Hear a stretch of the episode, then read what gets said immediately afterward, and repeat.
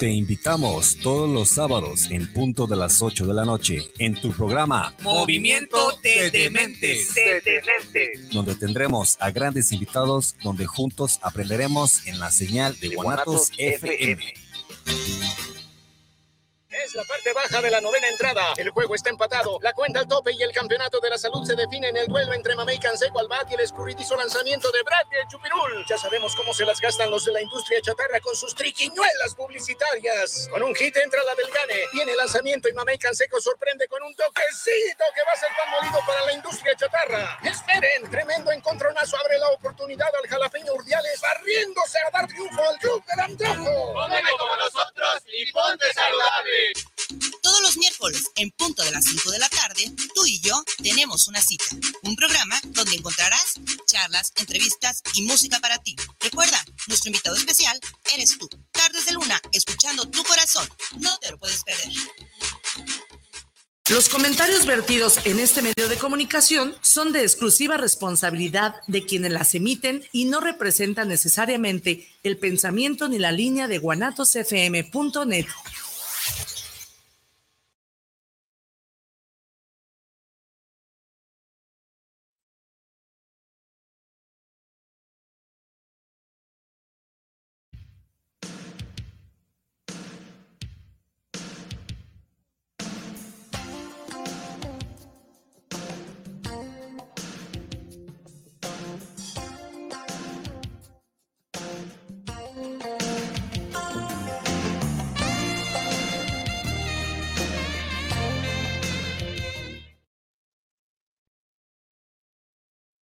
Hola, bienvenidos a su programa Cinema Macabre. Está muy querendona la música, ¿verdad? Claro, claro. Es que vamos a hablar de una película y usan esa canción, entonces, este, muy ochentosa. Una película muy romántica. Sí, sí, cómo no. Pues bueno, vamos a empezar. Es sábado, el cuerpo lo sabe, ya es la tarde. Vamos a estar de 6 aproximadamente hasta las 8. Cinema Macabre, bienvenidos. Eh, estamos transmitiendo en vivo desde la señal de Guanatos FM. eh, Guadalajara, Jalisco, México. Y bueno, esta semana eh, vamos a hablar, vamos a, tenemos una invitada, ¿no? Entonces, tenemos otra vez, nos, nos honran con la presencia de invitados.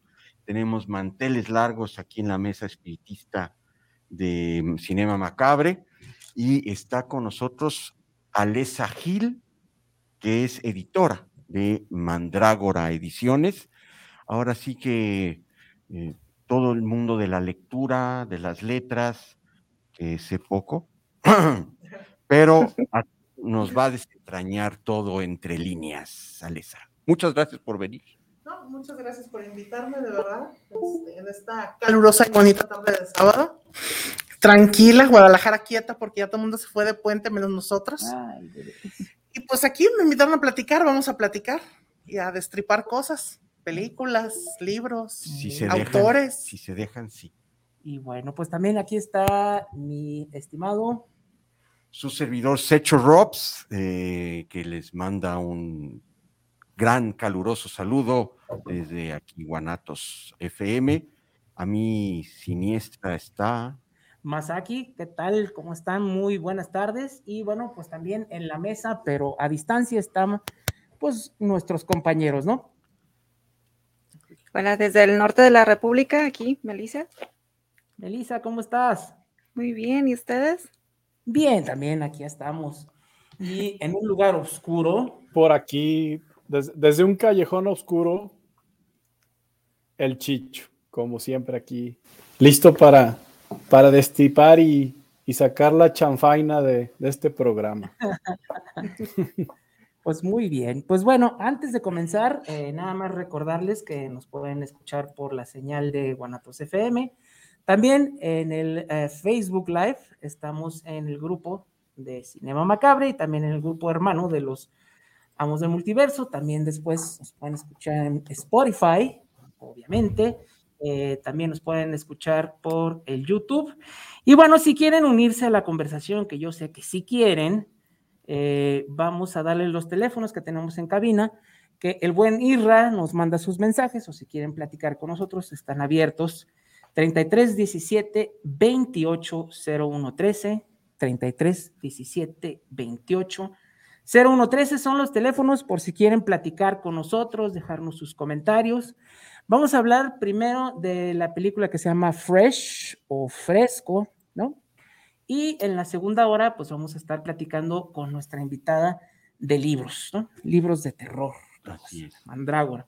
Y, Y, también tenemos facultad, sábado. Claro, claro, pues a ver, venga. Gracias a nuestros amigos de Centauros Video, hoy eh, la o el ganador que participe eh, mandándonos un mensaje. Hay que aclarar que hay que decir que viven aquí dentro de la zona metropolitana porque hay que ir a pasar por ellos, por, por la película.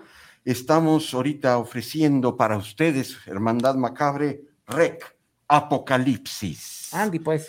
Rec Apocalipsis en formato DVD y este, los, nuestros amigos de eh, Centauros Video nos, ofrecieron este regalo para todos ustedes y por supuesto tienen que ir a por él, la película a la sucursal de Ocampo 80 entre Avenida Juárez y Pedro Moreno y tienen otra sucursal que es Avenida Juárez 577 entre González Ortega y 8 de julio. Ok. Todas en el centro de esta bellísima ciudad. Los horarios son de lunes a sábado de 10 a 8.30. Sí van a abrir el lunes para que no se queden sin su película. Ah, sí, Ah, ok. Sí van a abrir el lunes y el domingo es de 11 a 8 pm. A ver quién es la o el ganador de REC Apocalipsis. Al final vamos a decir, ¿verdad? Al final, al final. Melissa va a sacar la mano santa y ya nos va a decir. La mano, la mano macabra de Melissa. Nos digan su nombre, por favor, porque si no, ¿cómo? Nombre eh, y que viven aquí en zona conurbada de. Ah, así. ZMG. ZMG. Muy bien. Pues vamos a empezar, ¿verdad? Dámosle. Este... Parte 1. Parte Parte 1. uno. Alesa, un gusto, primero, antes que nada, antes de seguirle por acá, este- desde este no oscuro rincón. ¿No me escuchan? A ver, déjame subirle al chich. Yo los En mi escucho muy bien. invisible. Ahí. Ya, ahora sí. ¿Ya? Adelante. Adelante. Alesa, te decía Adelante, mucho gusto. corresponsal desde. Sí, sí, sí, es por la distancia. Este, qué bueno que estás con nosotros. Un gusto, Alesa. Eh, te comento, el programa tiene un formato muy interesante. Tenemos eh, cinco secciones y en este caso, a partir de la, de la segunda mitad del programa, entramos de lleno contigo y con Mandragora, que nos platiques todo de qué se trata y serás parte de esta primera, segunda y tercera sección que las tenemos. eh, son muy interesantes y al final hay para ti unas preguntas macabras que nos gustará saber tu opinión acerca de ellas y bueno, pues ese es de esto se trata este programa, se trata de salpicar sangre fuerte por todos lados y pues invitarlos a este, este pequeño espacio de horror que, que pues hemos disfrutado ya durante mucho tiempo y que la familia macabra sigue creciendo. Así que pues bienvenida, Alesa. Y Muchas gracias. la primera sección, la primera sección es la primera parte. ¿Qué nos gustó de la semana? Que por cierto, Sergio, ¿dónde está el Muelas? No ha saludado. Ah, claro, claro. este, gracias, Chich, por acordarte de tu servilleta. Te, dejaron fuera, te dejaron fuera, macabre. Muelas. Este, es que estaba un poquito dormido porque la calor está muy fuerte. Sí, sí, sí. Uno, uno no piensa igual. Y yo Una que se duda adelanta en menos. el horario. Y ustedes sí. muriéndose Ay, de calor. Ibas a conectar, Melissa, una hora antes, ¿verdad? Una hora antes, sí. De hecho, solo voy a poder acompañarlos la primera hora. Pues vamos le dando. Pues esta primera parte, ¿qué nos gustó de la semana? A ver, ¿qué les gustó de la semana?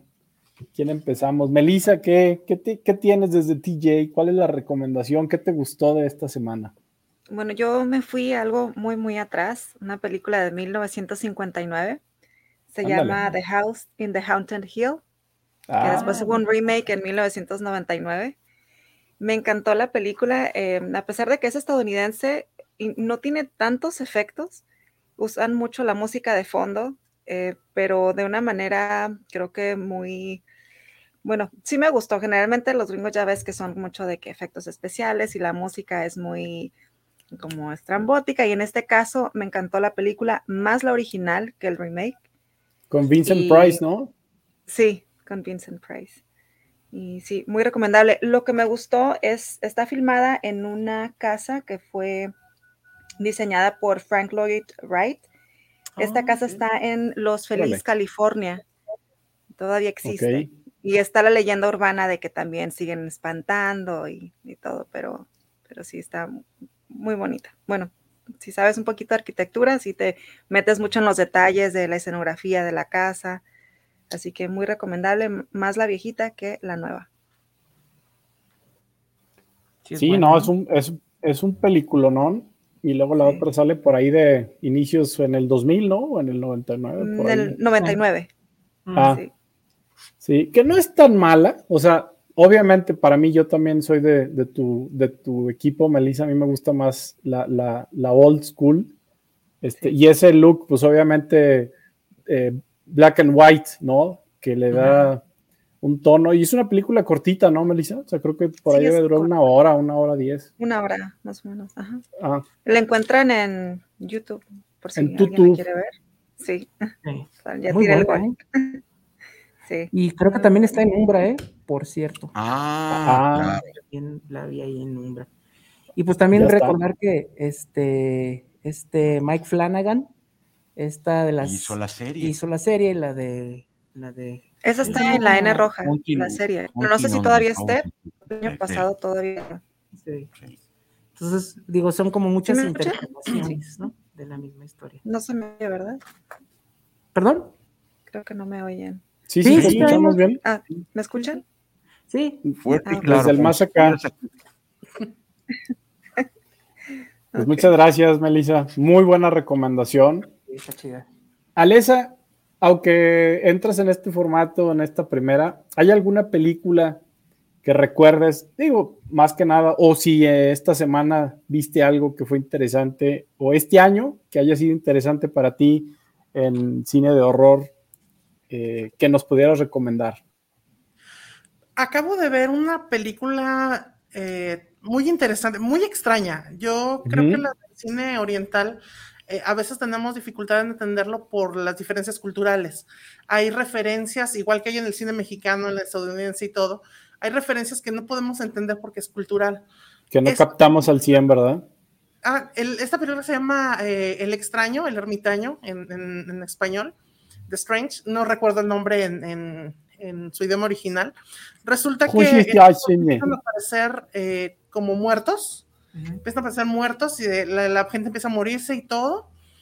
Eh, y un poli acaba, acaba mezclado en eso. Su hija presenta rasgos de posesión y llegó un anciano japonés ahí a vivir en la montaña. Le echan la culpa al anciano, le encuentran un altar con fotos. Empieza a mezclarse un montón de cosas y acabas con una película que es de posesiones, Mm. de charlatanería, Mm. de es policíaca, es, tiene un montón de cosas. Llega el final y te quedas así de, ¿quién era el bueno aquí? Eh, tiene como tres respuestas posibles la Ujú. película y dices, no sé qué pasó. No sé, no, no sé qué pasó.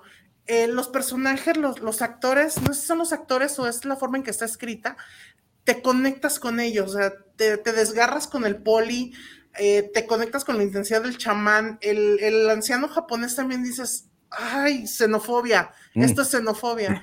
es muy buena, es, es, este, es coreana, Mm. sí, es coreana. Eh, ahorita he estado viendo más cine coreano y es, y es excelente. Pero sí. se llama, se la- llama Goksung. ¿Perdón? Se llama Goksung. Ah. Gong Sung. Ok. Sí, es Goksung. muy, muy buena. Quiere decir el extraño. El extraño o algo así. Sí. El extraño, El extraño. Pero sí tiene muchos puntos que son culturales. La- las ceremonias que aparecen ahí cuando están desterrando espíritus y todo.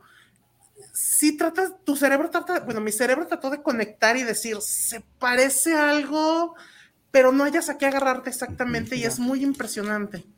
Y es parte de esos, eh, parte de las ceremonias, es lo que te deja así de, te, te engancha con la película. Y lo extraño de toda la situación, tantas posibilidades, tantas cosas. eh, es un virus zombie, es una posesión, es un engaño, es eh, alguna cuestión criminal. ¿Qué es? No sabes exactamente qué es.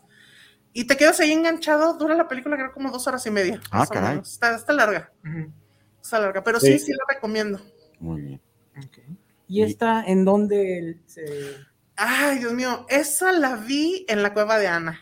Ah, muy bien. Ah, muy bien. Muy bien. por cierto se acaba de caer y regresar. Ya la levantaron, Ya, creo. sí, sí. Rapidísimo. Che, a cada rato cae, che. Le faltaban unos rupestres por ahí más Sí, sí, bonitos. sí. Esa la vi ahí en la de Ana. También tengo entendido que está en Netflix, pero eh, la verdad, el mundo editorial no da para tener Sí, streamings. claro, la vida adulta también. Sí, sí, sí. Yo hace poco vi la, la Medium, que también es medio chamanística, Mm. y bueno, eh, el chamanismo tiene, aunque son culturas lejanas, pero todo, to- digamos que la interpretación del chamanismo es eh, para todas las culturas lo mismo, es el vínculo de, entre la población, el, el- el chamán en este caso, y, y, pues los seres de otros mundos, ya sean altos o bajos. ¿no? Sí, se ha generalizado el término chamán para cualquier persona que interviene entre el mundo de los espíritus y el nuestro. En realidad, el chamanismo es una cuestión indoeuropea, Este, allá de- del Tíbet, la parte norte de la India, todo, todo ese rollo por allá, pero se ha generalizado la palabra para que podamos entenderla los occidentales. Y ahora cualquier cosa la llamamos chamán, por ejemplo, los nuestros se llaman este, nahuales Claro, claro. o, o brujos, o Sí. tienen muchos nombres aquí en México, tienen su propio nombre en náhuatl, eh, y en las distintas lenguas de, de nuestro país, los distintos lenguajes, idiomas, me van a regañar por no saber usar la palabra correcta. Eh, Sí. Pero el chamanismo, la palabra chamanismo se ha generalizado sobre todo en el mundo del cine y la literatura para que lo entendamos. Claro. Te dicen medium, te dicen chamán y ya sabes de qué están hablando. Sí. Pero en realidad el chamanismo original indoeuropeo es bastante distinto a esto. Pero sí, la medium es otro, otro ejemplo de, de falla cultural. Me costó mucho trabajo entender la película. La vi dos, tres veces antes de poder agarrar Claro. todo, el, todo el rollo. A mí se me hizo como un eh, ejercicio de, de cine de Tailandia para el, la- el público occidental. Ujú. Creo que ese fue realmente el fin de esa película. Yo buscaba más bien algo un poco más hardcore tailandés como estamos acostumbrados, pero salió muy hollywoodense para Ah. mi gusto. Sí, hay, hay, hay buenas películas tailandesas, de, sobre todo enfocadas en el, Día de los Muertos, en el mes de los muertos. Esta cuestión de los altares y la profanación Sí. de altares y las Ujú. consecuencias. está- Creo que tenemos los altares menos peligrosos del mundo nosotros. Claro, sí, Eso con calaveritas de azúcar. Ajá, o sea, de- te comes la fruta y no pasa nada, pues son tus familiares, ¿no? Sí. Pero en, en el resto del mundo profanas un altar de muertos y estás frito. Sí. O Y sea, no, se acabó, jalan- adiós. jalan las patas. No, Muchas pues gracias. muy buena recomendación, Lesa. Muchas gracias. Este, pues para verla luego, Sí. buscarla ahí. Venga, Entonces, yo sí la vi ya. El extraño. Ya, ya la viste, Ya. Chich. Sí, me tocó verla. Está muy ¿No? buena, larga. Hay que darle, tiene un buen, un buen payoff. Hay que tenerle paciencia. Este, yo soy muy fan del cine de horror coreano, entonces pues siempre ando en búsqueda. Y esos cuates no se tocan el corazón para, para las escenas y para lo que haya que dar explícito, ya sabemos que les encanta la, como, como decimos más aquí, la chanfaina. Eh, Entonces, este, es muy interesante, es una película muy interesante, es un, y se mete mucho en un tema psicológico, que luego no sabes, como, como dice Lesa, o sea, si está pasando, no está pasando, entonces, este, te, te va llevando, sí, vale, vale mucho la pena, es una, es una excelente recomendación. muy bien. Y pues ya que estás ahí, Chich, ¿cuál Pues de una vez yo, yo me voy con todo. Fíjate que volví a ver, les comenté, a raíz de la recomendación de la pregunta de, de sus películas de Eduardo de, de, de Umbra, me puse a ver y yo la tenía, eh, yo, yo estaba confuso porque yo había visto una película con un título muy similar, pero luego me doy cuenta que no la había visto, que fue A Dark Song, Mm. ¿sí? Que nos la recomendó Eduardo de Umbra, que, que le mandamos un saludo a Eduardo y a, mm, ah. Salvador. Salvador. a Salvador, a los dos, a los dos Sí. Umbras. Este, bueno, uno de ellos dijo que en su top 3 estaba Dark Song, y entiendo por qué está en ese top, top 3. Em, entra a mi top 5 de mejores películas de horror y eso no, no está fácil. Entonces creo que, que, ¿qué les puedo decir la película? Bueno, es la clásica película que o amas o odias, no hay un punto medio.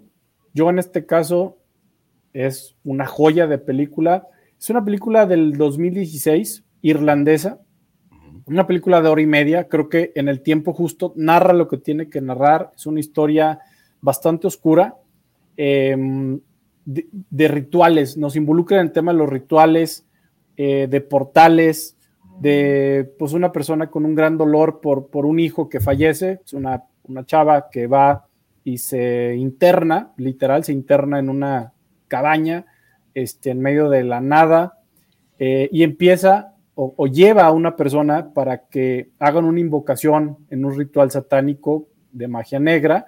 Este, no quiero spoilear cuál es el fin de, o sea, uno imaginaría cuál sería el fin, pero empieza a suceder todo lo y se mueren todos y ya vámonos del programa.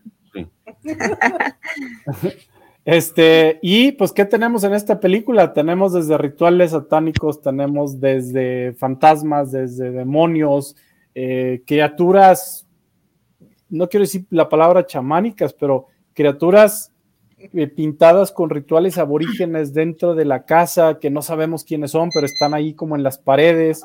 Eh, híjole, es una película de, eh, de, un psiquis muy, muy perturbador que te va llevando y te va llevando y en esta hora y media no hay minuto que no disfrutas, porque aunque al principio la película es muy rápido para decir qué pasó, no se enfocan en, realmente en esa parte, sino se van directo a la carnita del asunto y eso me parece eh, que ya muy pocas películas de horror logran eso, es una gran historia.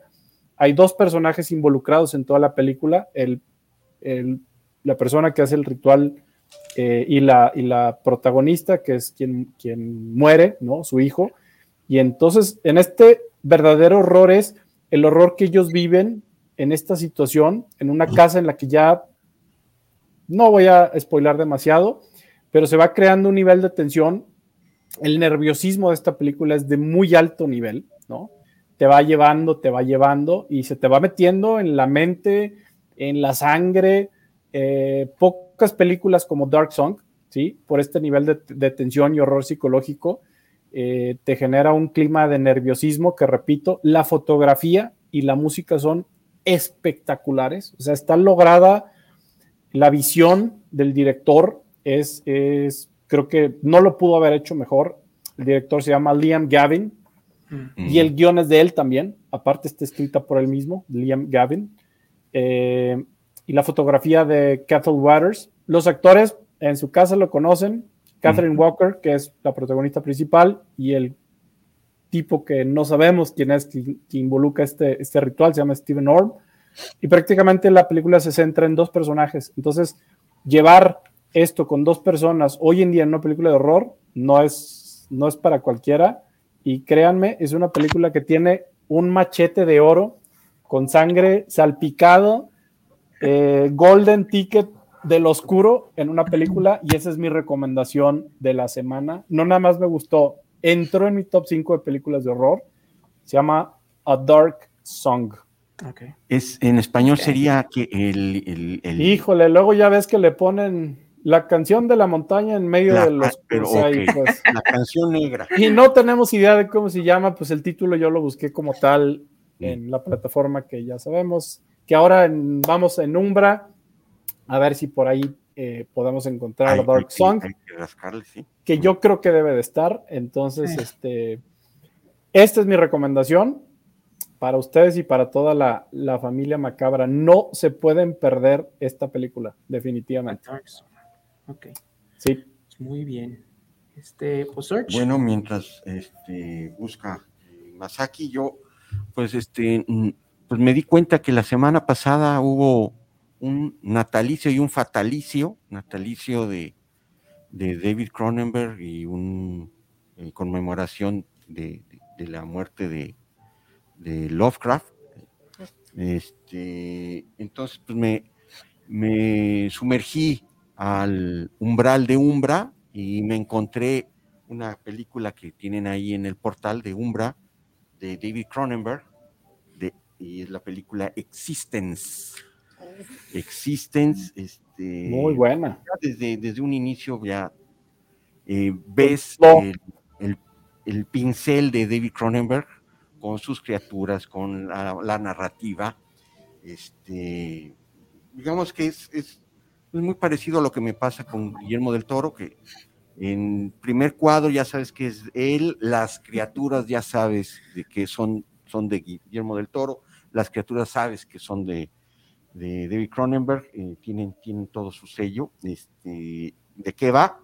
Y creo que, eh, bueno, esta, esta película es de- del 1999, y, pero creo que con el tiempo se va a, hacer un poco, pues ahora sí más, eh, pues más actual, porque estamos hablando de un videojuego, pues prácticamente virtual, ¿no? Eh, ahora con los, el metaverso, este, donde podemos tener una segunda vida, habla de, de eso la película. Eh, creo que eh, ah, se adelanta. Esta película, que- tiene, esta película se te conecta en el espina dorsal verso. Así es, así es. A- a- a- a- antes de que termine el nombre de espalda, ahí, ahí este, se conectan. Este, y bueno, eh, a- yo creo que antes de, lo que eh, el origen, o sea, Inception, quería mostrar que, que es un sueño dentro de un sueño, aquí es un juego dentro de un juego, dentro de un juego, dentro de un juego. No sabemos dónde termina el juego pero este eh, es más o menos el plot va una desarrolladora de videojuegos este, es amenazada por una sociedad que pues quiere eliminarla por, por toda esta carga ética y moral de, de tener una segunda vida dentro de un videojuego, entonces la quieren matar, se meten al videojuego y ahí se desarrolla gran parte de la trama, es con Jude Law, o sea, Marvel, es con este William Defoe, William Dafoe. el Duende Verde, y es con Jennifer Jason Leigh, que pues en los noventas la rompía, ¿verdad? Este, la recomiendo, Existence, David Cronenberg, fue su, este, el, el 15 de marzo fue su cumpleaños número 79, y en Umbra la pueden ver. Recuerdo muy bien las pistolas de, de muelas. Las pistolas de muelas, antes de Las- que existieran muelas, ya había muelas de... Oye, el muelas ya tenía sus armas en Existence. Ya. Así es. Mm, Este, bueno, el- el- el- los POTS, eh, los controles son biológicos orgánicos, tienen vida, Se mueven, chillan. por la espina dorsal y bueno. ¿De qué año es? 1999. 99.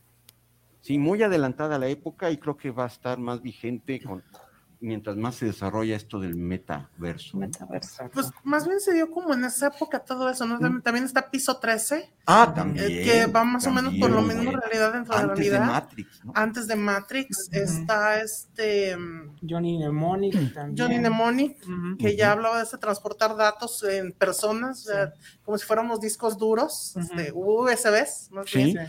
O sea, como que se dio todo ese auge cuando llegaron las computadoras, dijimos, oh, las posibilidades.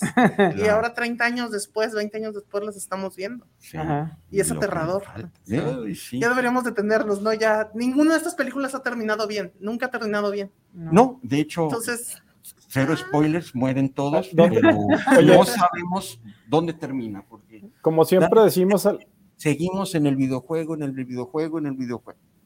Pero nadie previó cosas como TikTok. Mm, Ay, sí, bueno. no, no, no.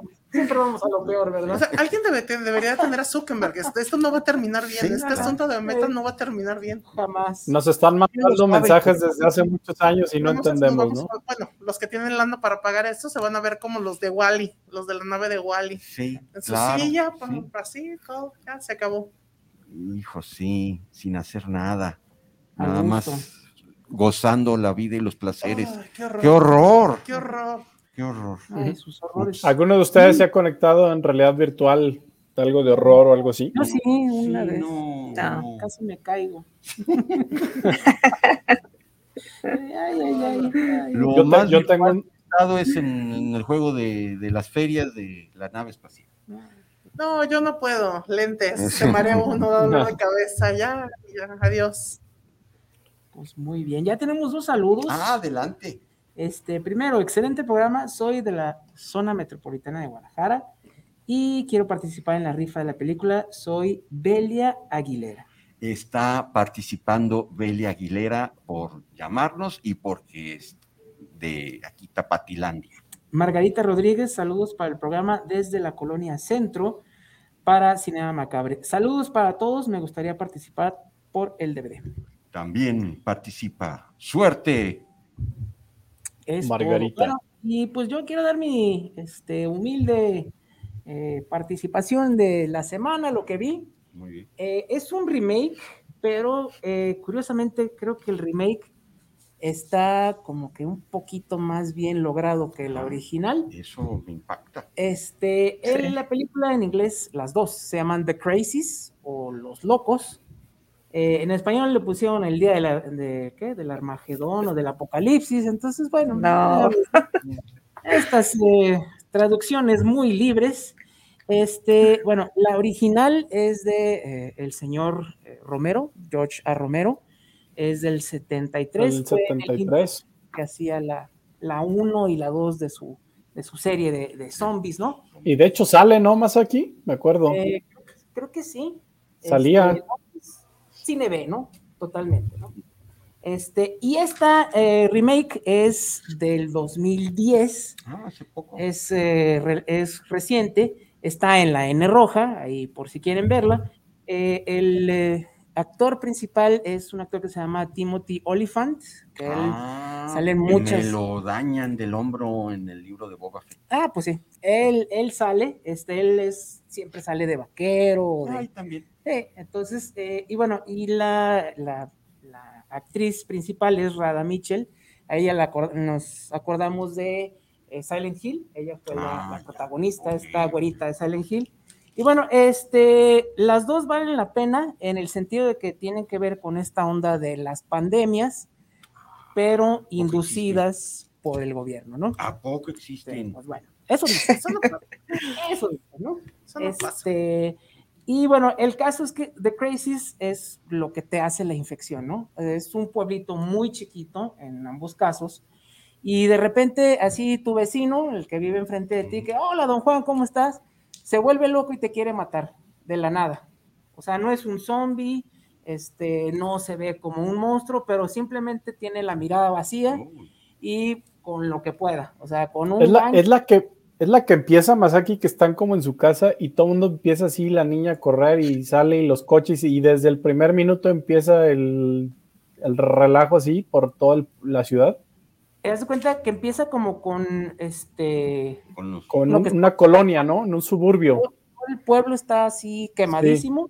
Y de repente te dice, dos días después, Ah, es un flashback. y ya. Este, y todo muy normal. De hecho, pues Timothy Oliphant es el sheriff. Y es el que El conoce chocolate. a Pues sí. Este, conoce a este señor que vende esto, borrachín del pueblo, ¿no? A todos.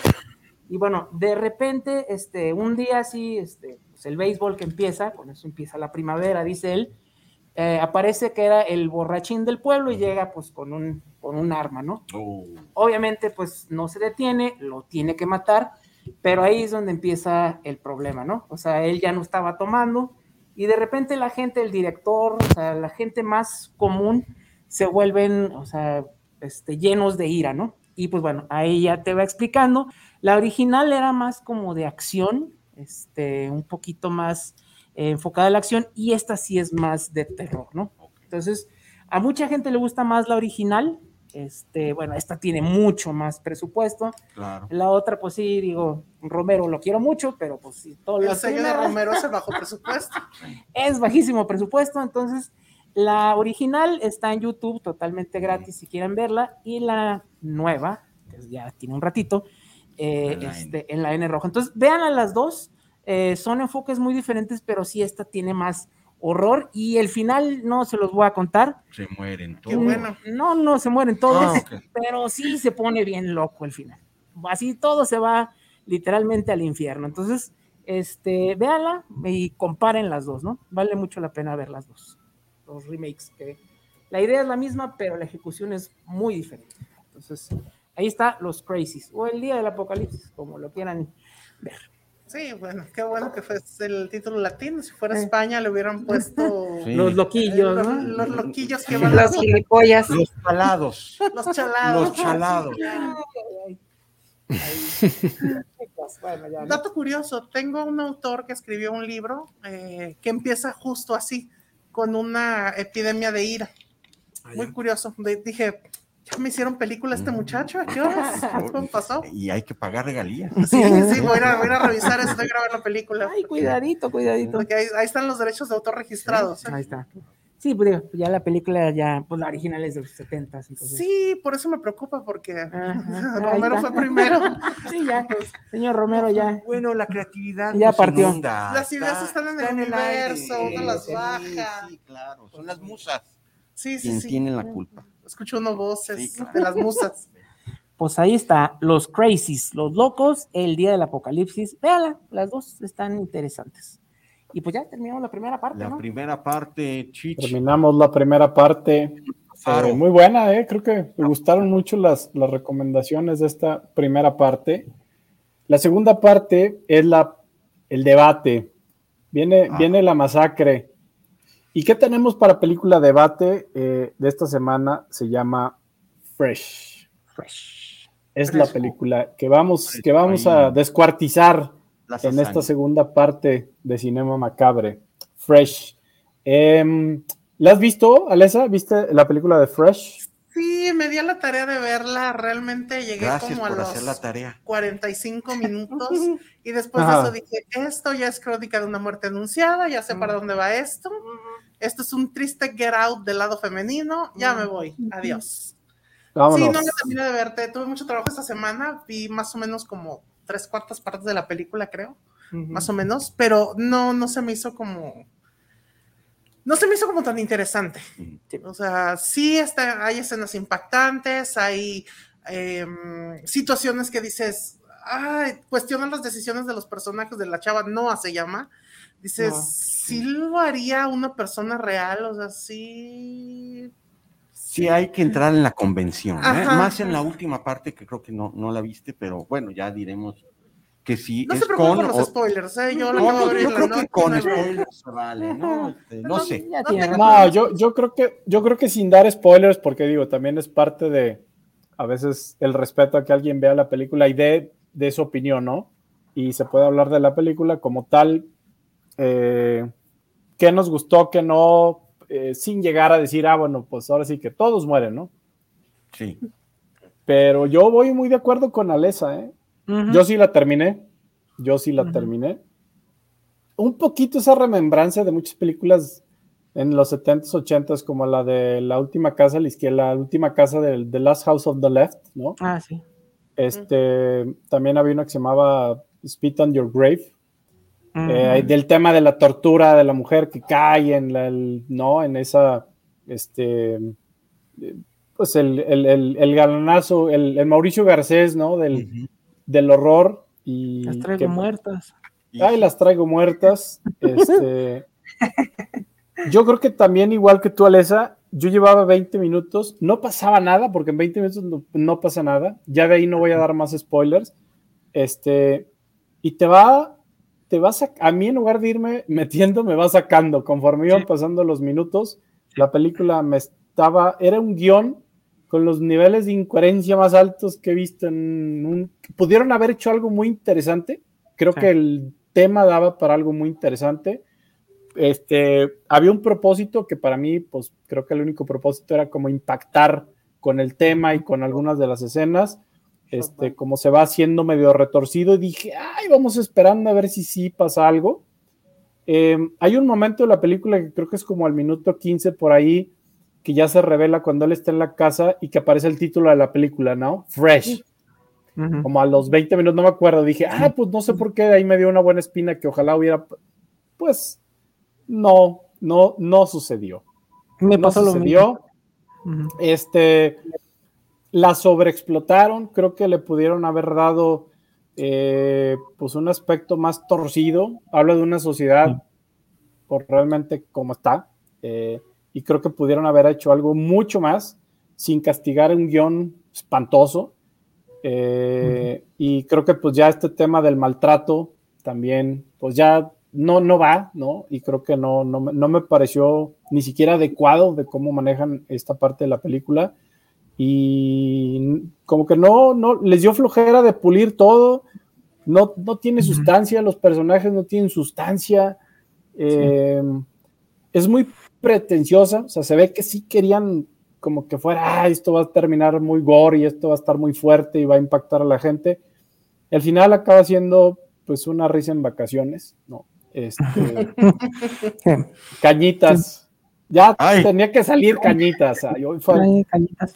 Sí, yo siento que al, Entonces, final como que sí quisieron bajarle cuatro rayitas a lo que se podría haber este, planteado, ¿no? Los dos primeros actos. Para concluir, para mí es, no sé si recuerdan la película de Black Christmas. Es como la adaptación más mal hecha que de por sí Black Christmas ya era muy mala, pues esto todavía es como adaptar algo así y hacerlo todavía peor. Y pues eso no, no, no, nos, no nos lleva nada bueno. Así que pues es el pelo en la sopa, grandote y sobaquero, así que no. no fue algo que, que, a mí me gustó. Yo regreso el plato y devuelvo mi dinero. Bueno, a pesar de que es dominguera, a mí sí me dejó pensando en dos cosas. Uno, que ahora las redes sociales ya es el nuevo currículum personal, que eso sí, no hay quien me diga que no. Ese es un tema, Melissa, buenísimo, dinos, sí, sí, sí. Y el dos es que eh, los círculos torcidos de la élite, como si hay personas que pagan por ese tipo de cosas en la deep web, etcétera, este, sí me dejó pensando, digo, tanta mujer desaparecida, bueno, a veces los hombres, pero como dice él, ¿no? La carne de, mujer sabe mejor. Em, sí, me dejó pensando mucho en esas dos cosas. Pero sí, como digo, es película dominguera, no tiene como muchas, mucha novedad.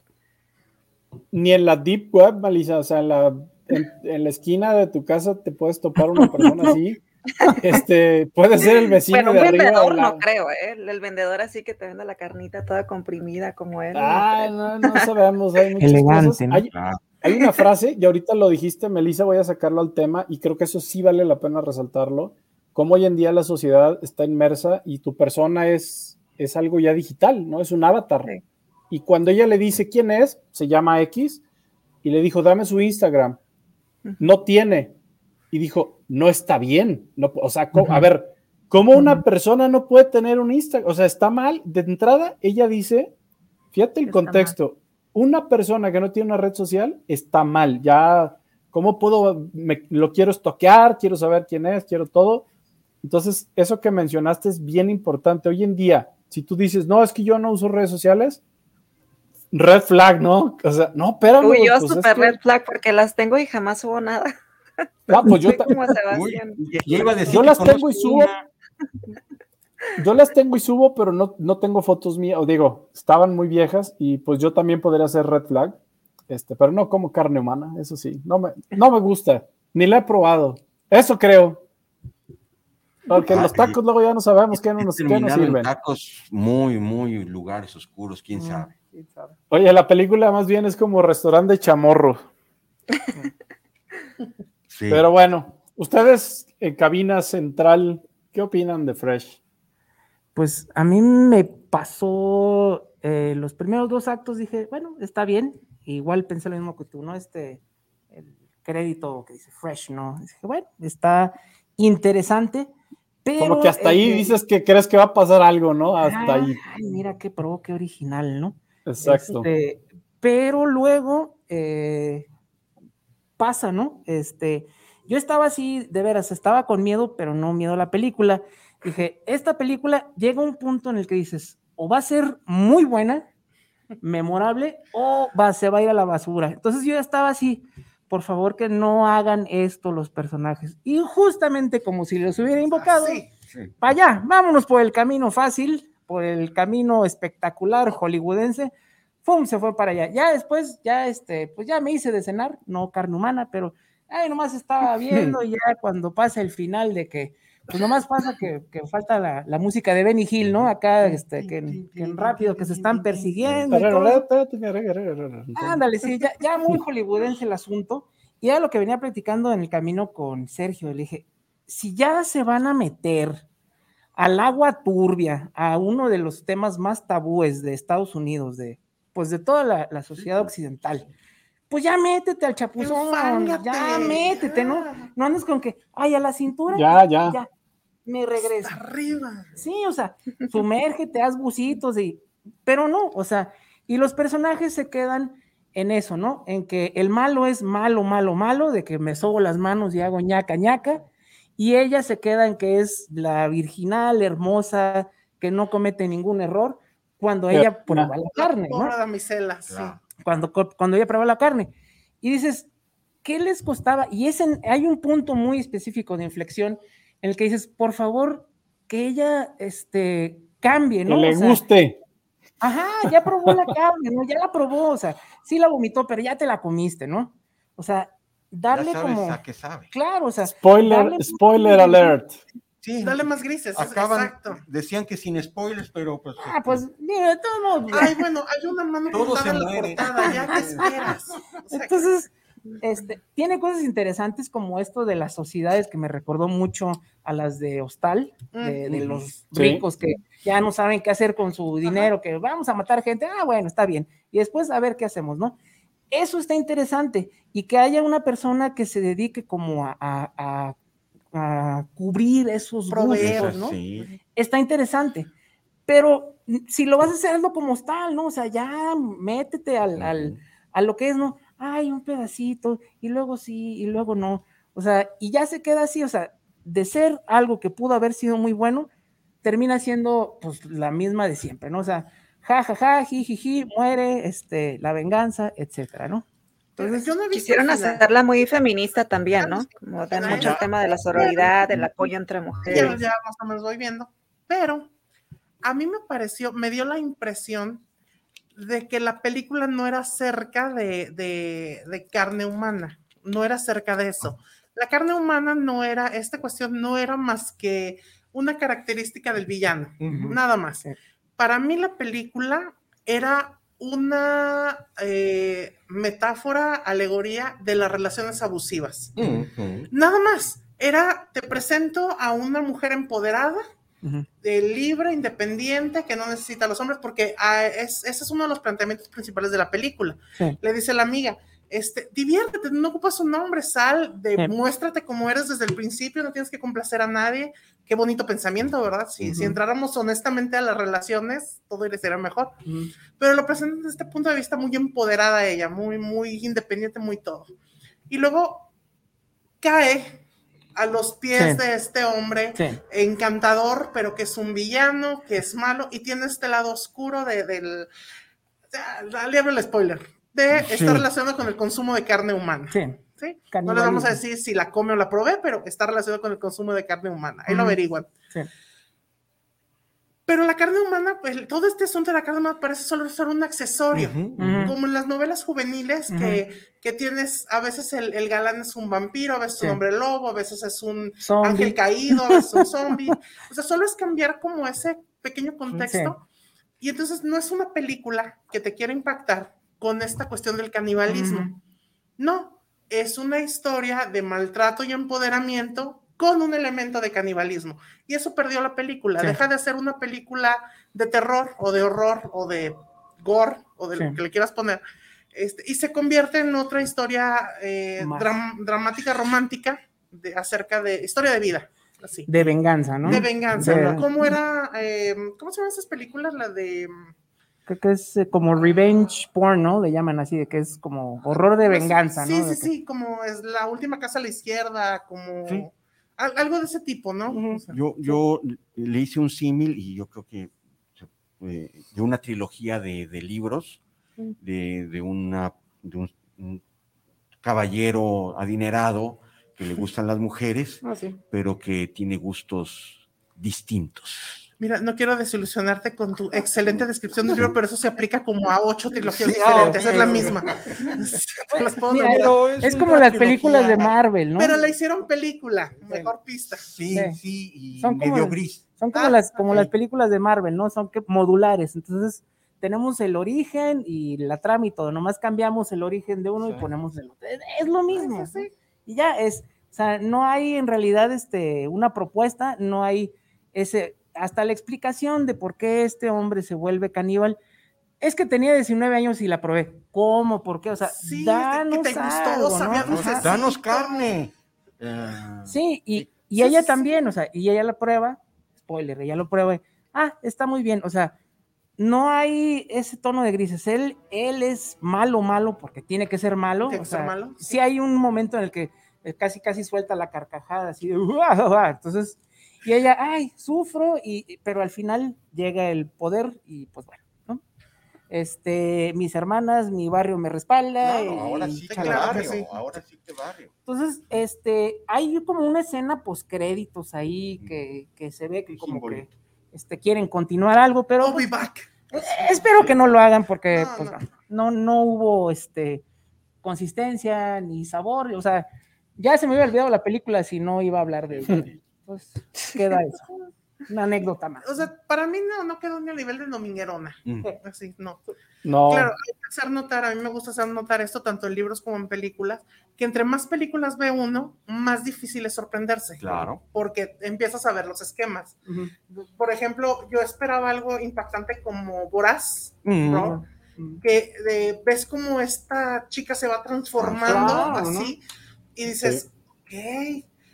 Yo esperaba, el- lo que estaba viendo, esperaba que te volvieran atractiva esta cuestión Sí. de, de, De de- toda esta cosa y dices, ay, guacala, pero ok. Qué rico. guácala, Sí. qué rico. Y me atrajo mucho ese principio porque es como mi estilo de escritura. Entonces, Ujú. yo presento situaciones que son como bien grises. Sí. O sea, como de no son malas, no son buenas, son las dos al mismo tiempo. Y es Ujú. de. Dije, sí, a ver, muéstramelo. Convénceme y me voy a Reddit a buscarle, no hay problema. O sea, a Craigslist, algo así. En Estados Unidos tienen esa bronca de, de tráfico de carne en Craigslist. Ujú. Ah, caray. Ajá. Ok. En foros abiertos. No, y hasta es tramposo porque el personaje no tiene ningún arco, o sea, No. empieza y ahí termina de la misma de la misma forma, aunque pasa todo esto, no hay un crecimiento, ¿no? O sea, nomás es, es plano y el personaje del villano también, o sea, es totalmente Sí. plano, no, no hay... es como si no hubiera incidido nada en su vida, No. no, no, pasó sin pena ni gloria. O sea, ¿Y qué vas a hacer? Pues ya no voy a usar Tinder, gracias, Ajá. eso Claro, aprendí, claro. ¿no? Eso aprendí. Adiós redes Sí, sociales. Y voy, y voy a necesitar este implante de trasero. Sí. Mira, ve, Pues por eso dijo plano. Por eso. La chava empieza a soñar con que consume carne y se convierte en el nuevo villano. Siguiente película. Fresh 2. Y, y agarra a su amiga y tiene una relación lésbica o algo así, y ahora va. No. Vamos, Entonces, vamos. Ya, ya, Sí, ya vamos armándola ya. Así es. Entonces, pues no, la verdad no, no, no me sorprende. No, no, no. Así que No, si quieren impactar, no, no vean Fresh. No, Vean. No, vean Voraz o, o vean este, Guinea Pig 2. Y esa la pueden ver en YouTube. Ah, sí. Y si quieren, ¿Cómo se y si quieren una buena carnicería, pueden ver Guinea Pig 2 en YouTube. Ah, la de y flor, carnes ahí de flor y sangre. Hay una película Exactamente. mexicana, se llama Ah, la de. Lo mejor de nosotros, Sí, no. la de Michelle. Lo que queda de nosotros, Sí, Somos lo que hay. somos lo que hay. sí, Somos también. lo que hay. También es También. interesante. Está bien realizada, me gustó. Sí. Sí, me gustó. Pues la del Samurai, Masaki. Sí, la de carnes de flores, no, flores de carne y sangre, que es Esa no la he visto. Guinea. La. Ahí está en YouTube. Guinea Pig Esa es 2 la puedes Guinea ver en. YouTube, Alesa. Y esa sí es literal Es así. una carnicería bien, o sea, con un presupuesto de dos centavos, hicieron algo bien logrado, con Sí, un personaje memorable. O sea, aquí se ve que tienen presupuesto, Ah, ¿eh? no, la, la claro, película, pues, ¿no? Sí, sí, sí. O sea, todo era muy Ah, no, no. bonito, todo se veía muy bonito, muy bien al, logrado. al Winter Soldier. Sí. Pues usted se cobra bien. Pues sí. No, lo que digo más aquí es que la de Guinea Pig Dogs, con Ajá. dos dólares hicieron Sí. el personaje más memorable, más aterrador y más Ah. sangriento de una película este, pues, de ese género. Eh, y esa vale mucho la pena, Lesa. Y en YouTube te la pone, te la avientas.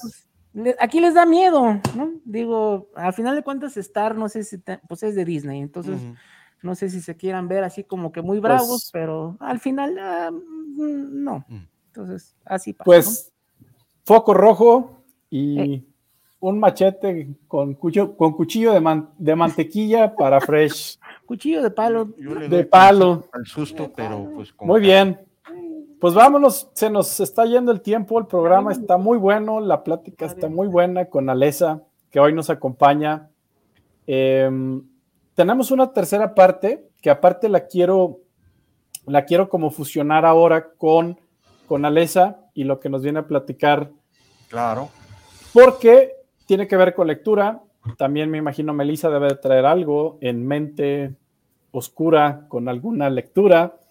Este, entonces me brinco esto para hacerlo y, y vamos adelantando la parte 4, que normalmente esa la digo yo, si no es que alguno de ustedes trae algo, si es que Alesa es video gamer, pero la parte 4, en este caso que se va a hacer la parte 3 y la voy a hacer muy rápido, es recomendaciones de videojuegos de horror.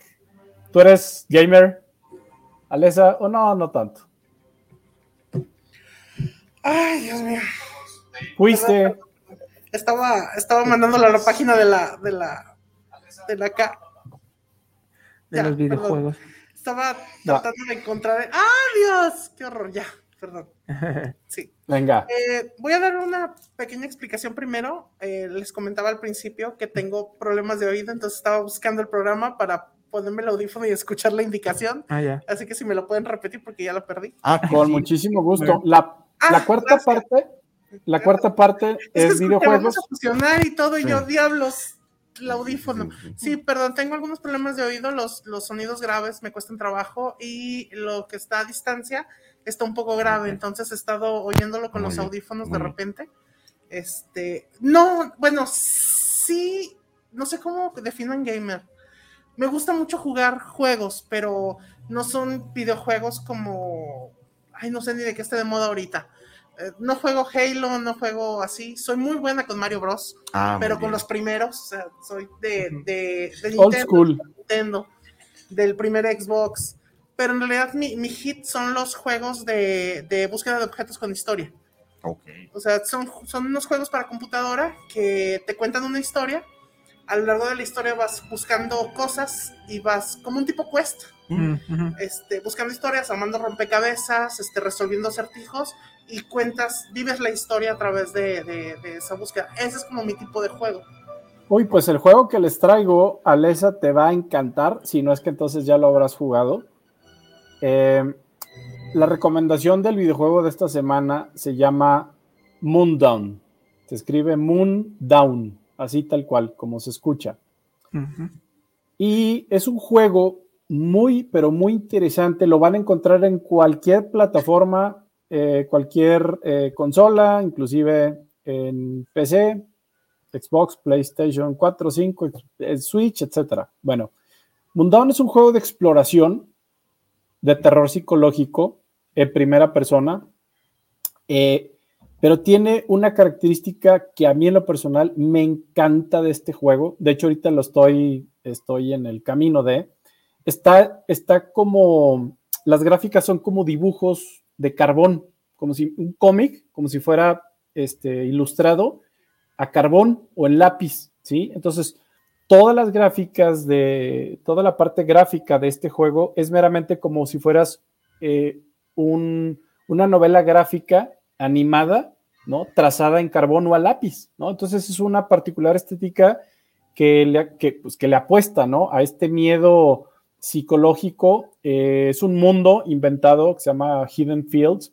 Y ahora sí como que, abuelita, dime tú, porque está en los Alpes, se narra, ¿no? En los Alpes suizos, y llega un componente de una persona que pues empieza a explorar, este, precisamente porque su abuelito se murió en un accidente medio onda Midsommar y pues hay que explorar a ver qué sucede, ¿no? Y pues para, la, para esos momentos esta persona no tiene nada que perder y empiezan a suceder, a suceder una, una serie de, de, de situaciones bastante sospechosas a raíz de la muerte del abuelito. Y pues no hay más que, como siempre, en las historias de horror, complicarse la vida y arrastrarse a lo que sabes que pues no es lo que debes de hacer, pero lo haces y pues eh, ahí viene, ¿no? Esta fusión de una realidad alterna que maneja estos, estas partes de entras a una cueva y no sabes si cambiaste como en la serie de Dark, ¿no? Te vas de lo paranormal a los tiempos en un mundo muy oscuro, todo el, el videojuego está, está dibujado, lo quiero decir porque que porque realmente es un dibujo en carbón, todo en blanco y negro, no tiene nada de colores. Entonces, es una mecánica muy sencilla como lo que a Lesa le gusta es la interacción de recoger objetos, combinarlos para poder abrir y explorar nuevas áreas, elementos muy sencillos de combate eh, y, y, como tal este juego se divide como en dos partes, yo lo quiero decir así como en dos partes, es como un walking simulator, pero a la vez es como un explorador con escenarios en un mundo muy amplio, ¿no? En la búsqueda de, de, del progreso, de descubrir qué es lo que está sucediendo y por, y por qué la muerte, ¿no? De, de este, del abuelito, dime tú. Mm. Y, y, creo que hay muy pocos juegos, ¿no? Que se, que se centran en este tipo de género, que le apuestan a la exploración con una parte estética muy interesante y elementos muy diabólicos que de repente también situaciones ahí religiosas, este, decoraciones en los muros que no sabemos, que son las pistas de, de, de, de cómo poder avanzar para lograr la, inter, la interpretación del, del, juego. Este, y, al final eso, ¿no? Un estilo artístico muy, muy interesante, que vale la pena. Es un juego que no dura mucho, es un juego que lo pueden terminar en un día con una buena chela, este, y en unas 6, 8 horas podrás terminar el juego. Es un juego muy corto que a mí me hubiera gustado. Digo, no lo he terminado, pero creo que ya llevo por ahí de un 70%.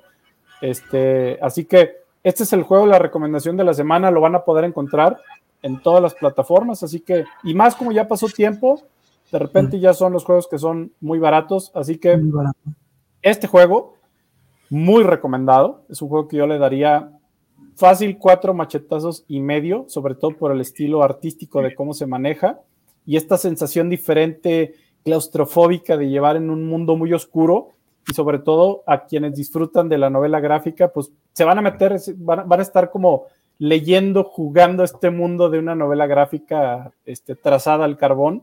Entonces, eh, pues esa es la recomendación. Moondown.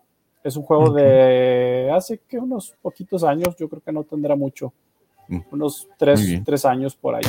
Así que, pues ese es el juego de la semana.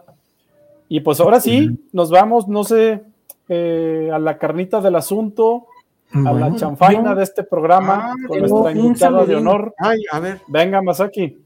Eh, saludos a todos en el estudio. Quiero participar por la peli. Mi nombre es Ana Cervantes y dice hashtag pancito pa'l susto pancito para el susto, mi querida Ana Cervantes. Y sí, tú estás participando. Y a todo mundo que ve Cinema Macabre, ponga hashtag pancito para el susto. Ok, saludos de parte de Itzel García. También. Gracias, Itzel. Soy Gema Aguilera, saludos a Sergio. Ah, ya tiene sus fans. Ya tenemos fans ese. Quiero ya, participar. Ya Ándale. Vámonos. En la, en la rifa eh, dice que da autógrafos y otras cosas. Viendo ah, ah, tú, no, pues ¿Ella? tú, ah, no, ok. tú. Quiero participar en la rifa de la película. Soy de GDL. Gema Aguilera. Aparte, aparte nada más saludó a Sergio, ¿eh? A nosotros sí, no. no, entonces, No, pues Va a estar difícil que ganes, ¿eh? Si no nos saludas a todos. Sí, aquí, aquí, aquí aparte aquí hay mano negra. Oye, en este programa aparte sí se vale la mano negra, así que. Eh, eh, Aquí hay sí, sí, mano sí. negra, sí. sí, Oye, sí. ni al Muelas le tocó el saludo, ¿eh? Y llegaron más saludos. Hola, soy de aquí de la zona metropolitana y quiero participar en la rifa. Mi nombre es Alfonso Alvarado Chacón. Alfonso, tú estás participando. Muy bien. Y bueno, en el Facebook Live tenemos un saludo de Ágata Junio. Hashtag pancito para el susto. Me encanta su programa. Saludos al Muelas. Agata Junio, pancito para el susto y te mando un gran saludo. Hoy en la noche te voy a morder el dedo izquierdo. Meñique. Siempre, siempre muerde el mismo. Sí, es que ya, ya de tener Así- algo como, como Ya oye, ¿ya, ¿ya vio la de Fresh, el Muelas? Sí, sí, sí, yo creo que también. Como Quentin Tarantino, ¿no? Que le gusta. Fetiche. Buenísimo. Sus pies. Pues, Ah, pues vámonos, ahora sí son 7:10, nos pasamos estos minutos. Eh, Alesa, bienvenida nuevamente para los que si inclusive se van conectando o van entrando a este programa Cinema Macabre. Tenemos como invitada de honor el día de hoy Alesa de Mandragora. Bienvenida, Alesa, nuevamente. Y el micrófono es todo tuyo. Platícanos, eh, ahora sí, ¿quién es Alesa? ¿Cómo iniciaste en toda esta parte en tu vida? Esta trayectoria, platícanos de Mandragora y pues vamos dando inicio a esta, parte del invitado. Eh, y pues micrófonos todos tuyos, Alesa. Muchas gracias. Bueno, de nuevo, gracias por la invitación. En serio, ha sido un programa muy divertido. Tengo que decir eh, que, que venía con pánico. Ah, Sí. qué bueno, aquí es de terror. venía con pánico, dije, en- eh, porque estuve viendo otros programas eh, y dije, en la torre. Si, si, si hablan de algo de lo que no he visto, sobre todo ahora los videojuegos, así de estoy muy atrasada, voy a quedar en ridículo, o sea, el pánico total, pero no, todo tranqui, todo tranqui. Creo que sobreviví, excepto por este pequeño lapsus de hace un ratito Ajá. de, de la indicación y nada más era una pregunta, así como de, ay, por Dios. No me podía ir sin el ridículo, gracias. Lo bueno es que tengo un- una tolerancia muy alta al ridículo. No hay problema con eso. Todos los que estamos aquí tenemos ese, ese umbral muy alto y es, el pánico me sucede cuando hablan de, de libros y lecturas. Por eso es que te invité. Todo lo que quieran Validarse. saber de lecturas de mi parte, mi representante es Alesa. Muy Entonces, bien. por favor, Alesa. Excelente. Bueno, ¿por dónde les gustaría empezar? Este, bueno, Por ti, por ti, y, y ahí nos juntamos, ya nos ligamos con Mandrágora. ok, empezamos porque yo soy escritora de terror. No es así, no fue como una elección personal, sino el, el- yo estoy convencida de que el terror, o más bien en mi caso es horror sobrenatural, eh, horror fantástico, por ahí anda, eh, me eligió a mí. O sea, Mm. no es, no fue eh, libre y soberana esta decisión realmente. Siempre me atrajeron las películas de terror, muy de acuerdo a mi edad, la verdad no fue muy adelantada. Yo veía a, a Pepito y Chabelo contra los monstruos y cosas así, ¿no? O sea, muy, muy normal, muy, muy a mi edad. Este, pero tengo un recuerdo que solo he compartido con mi esposo y lo voy a compartir con ustedes. Gracias. Eh, teníamos, bueno, primero les informo, tengo 40 años, 42 años casi. Entonces yo conocí el beta. La, la- Mm. Betamax. el Me Betamax. platican que Sí, ¿eh? conocí el Betamax. Entonces eh, mi mamá nos compró un, un beta para rentar películas en el videoclub, todo eso. Entonces cada fin de semana rentábamos películas. Ya. Pero había un, una parte del aparador que nosotros no podíamos abrir Mm. ahí había películas que no nos dejaban ver. Entonces, una vez que mi hermano y yo nos quedamos solos en la casa, dijimos, vamos a ver qué hay ahí, ¿no? Ay, el, el, ¿cómo se llama la curiosidad, no? Sí. Mató al gato. Aquí no mató al gato, pero sí, sí, este, sí creó a la escritora, creo. Muy bien. Encontramos varias películas que nos traían ya una etiqueta a veces hasta escrita a mano, Sí. este, muy, muy Sí, sí. simple todo. Con la- plumas la ¿no? distribuidora arriba. Entonces encontramos una y al frente decía con letras como tipo comiqueras, decía mata payaso mata. Vámonos. Tengo que decir que nunca he vuelto a encontrar esa película en ningún lugar. Seguramente tenía un título totalmente diferente en inglés, totalmente diferente. Y la pusimos. Era una película de serie B sobre un, uno o varios payasos asesinos. Ya no lo recuerdo, pero sí. Y recuerdo una escena, la única escena que recuerdo de la película. El payaso atra- atrapa a una chica que por alguna razón desconocida, pero característica de las películas de serie B, estaba desnuda. ¿No La cuelga por los pies afuera de, no me acuerdo si era un granero o la casa, algo, la cuelga de un árbol por los pies y la desangra. Esa imagen se quedó en mi cabeza. Yo tenía, debía haber tenido como unos 10 años, más o menos. Todavía puedo verla, así, claramente. No recuerdo más de la película más que eso y el título. Y, y- y ahí está. Pero empecé a escribir cuentos de miedo. me reescribí mi primera, mi primera historia de vampiros como a los 12 años. Un bodrio que se quemó en el infierno, afortunadamente. Nunca verá la luz, no hablaremos de ello. Pero era como un fanfic malo de Drácula. Sí. La Te lección voy a dar, te voy a dar el título, no Alesa. El título, de, el título de esa película original se llama Blood Harvest. Tiny ¿Cómo? Team in Blood Harvest. Tiny Team. Con cosecha de sangre. eh, O sea, realmente el título original de Mata, Payaso Mata es The Blood Harvest. Ya te hice, ya, ya Desde te, ya te, 1987. Y te bueno, acabo de, de traer desde el, desde el pasado. ¡Ay, por que- Dios! Sí, así es. Abrimos fácil. un portal. Abrimos, abrimos un portal. Pensé acabo que de- estaba siendo víctima de un efecto Mandela o algo así. No, te acabo de, de este efecto mariposa, este túnel oscuro, para que la puedas volver a ver algún día, se llama Blood Harvest. Porque encontrarla con el título original Oh, ya sí. no creo.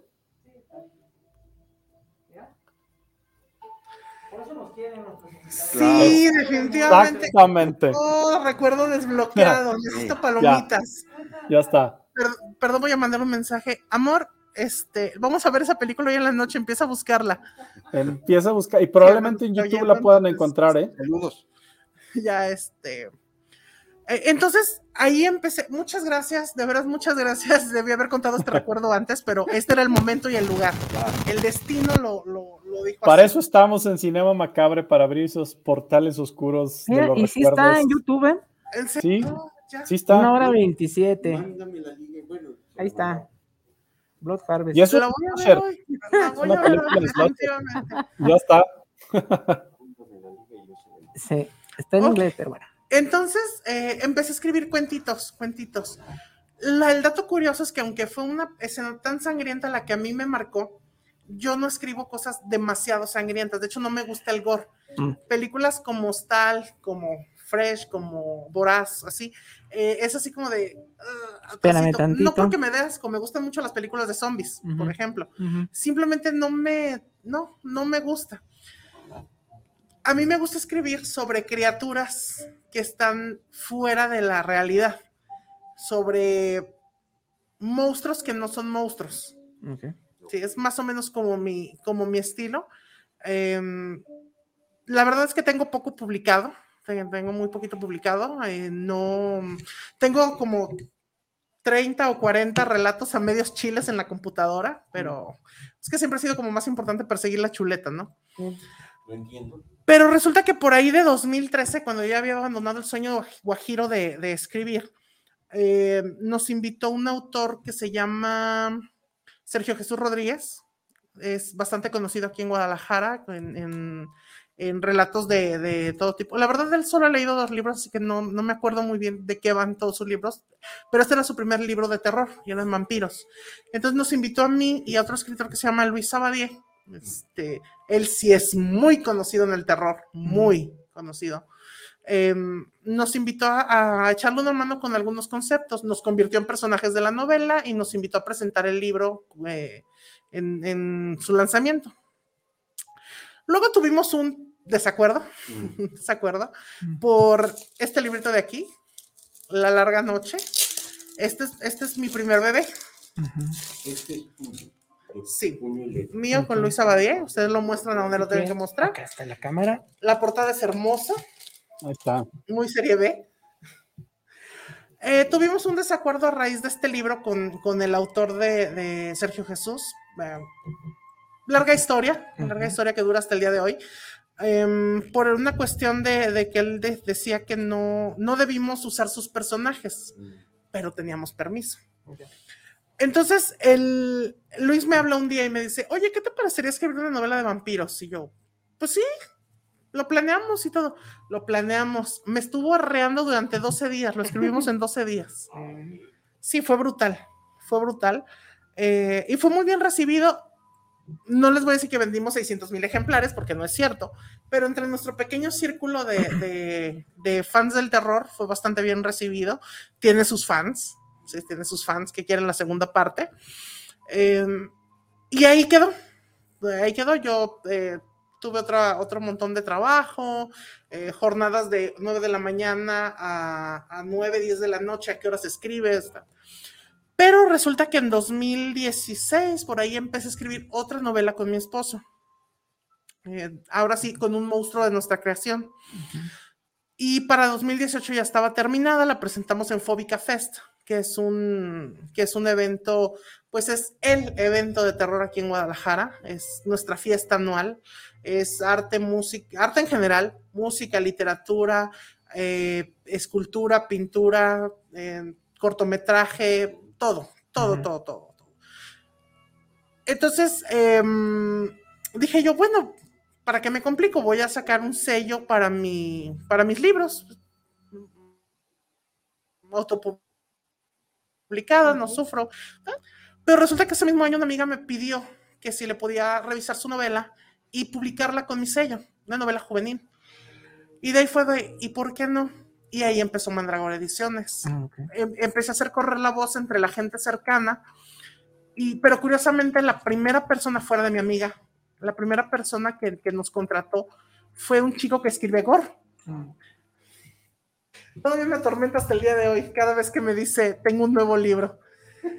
Él escribe gore del gore descarnado, o sea, del, del tripas abiertas, te las embarras aquí, te las pones de corbata, este, las chupas, no sé, es una cosa brutal. Y también esta cuestión de, de trastornos mentales, alucinaciones muy grotescas. o sea, Él se va al límite. Yo sí, yo sí lo situaría rayando el gorno, Mm, de verdad. Así que para mí ha sido muy brutal editarlo, muy, muy brutal. Pero em, nos dio su confianza y a partir de ahí empezamos a crecer. De 2018, que fue cuando tomamos a, a Karina y a Cristian, que son ellos dos primeros, ahorita tenemos editados casi 50 títulos. Wow. Fil de, de, de, de los temas. Originalmente era terror. De hecho, nos, nos ubican como editorial de terror. Pero ya nos diversificamos y ahorita publicamos eh, fantasía, novela juvenil, eh, horror, horror fantástico, eh, terror, el gore de Christian. Eh, he, he estado editando poesía, no es editar, es este, nada más revisar, porque no tengo especialización para poesía. Entonces siempre le digo a los poetas, chicos, no. No, no, no, pero es que mira, ándale, pues te lo reviso de la ortografía y eso, pero Nada es más. todo lo que voy a revisar, Sí, sí, no sé sí. más. Entonces, ahorita ya estamos en todos los, en todos los ámbitos. Incluso revisé uno de superación personal. Ah, muy Ese bien. no se publicó con nosotros, pero eh, se le hizo corrección. A veces esos libros también son de terror, ¿no? Este, A veces sí, sí, sí. a veces sí. Pero sí, nuestro perfil La más mayoría sí. terror, pero ahorita ya nos superamos más con la fantasía. Tenemos bastante fantasía. El, yo diría que el perfil de Mandrágora es sobre el autor. El autor independiente con una buena historia que contar. O sea, para nosotros de eso se trata, de darles una plataforma, ya sea financiados por nosotros o autopublicados. Pero sí, para nosotros se trata de eso, de, de que las historias lleguen. Y es que, por ejemplo, ciencia ficción y terror son géneros que no, que la gente no parece creer que puedan ser buenos en México.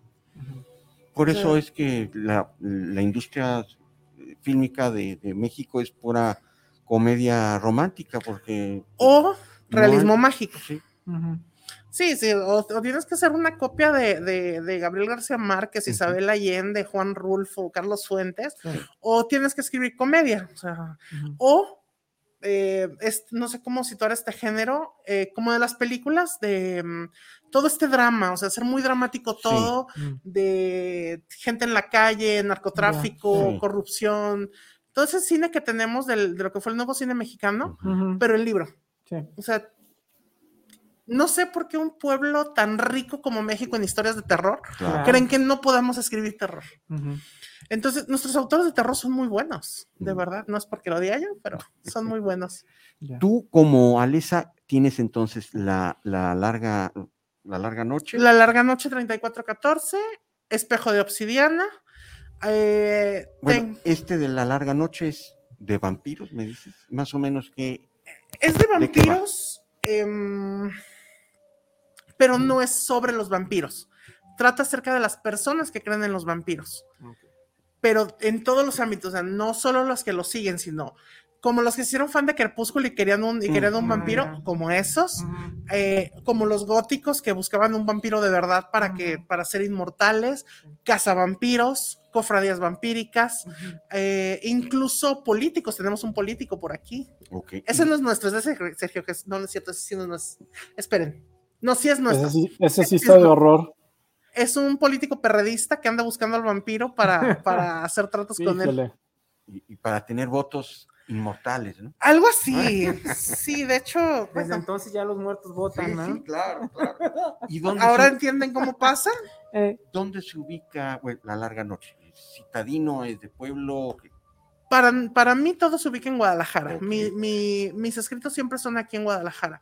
Desde esa desafortunada incursión en Transilvania, este, decidí que no iba a escribir de nada que no conociera. Entonces, yo lo que conozco es Guadalajara, lo que conozco es México. ujú. Entonces, es de lo que escribo. Y narras eh, la ciudad, y das referencias a lugares. de calles, lugares. em, hicimos referencia en Espejo de Obsidiana al incendio del Corona y a las razones detrás del incendio del Corona. Mm. Eh, tomamos la realidad ¿Mm? y la convertimos en parte del libro. Y hay cosas en la larga noche que sí pasaron y pueden ser comprobadas documentalmente. Nosotros no se las vamos a dar, pero pueden ir a la hemeroteca, ¿Mm?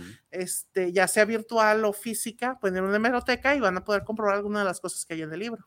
Entonces es de Guadalajara en tiempos actuales. En tiempos actuales, en el caso de la larga noche es allá por 2013, Ok. 2012, 2013, por ahí.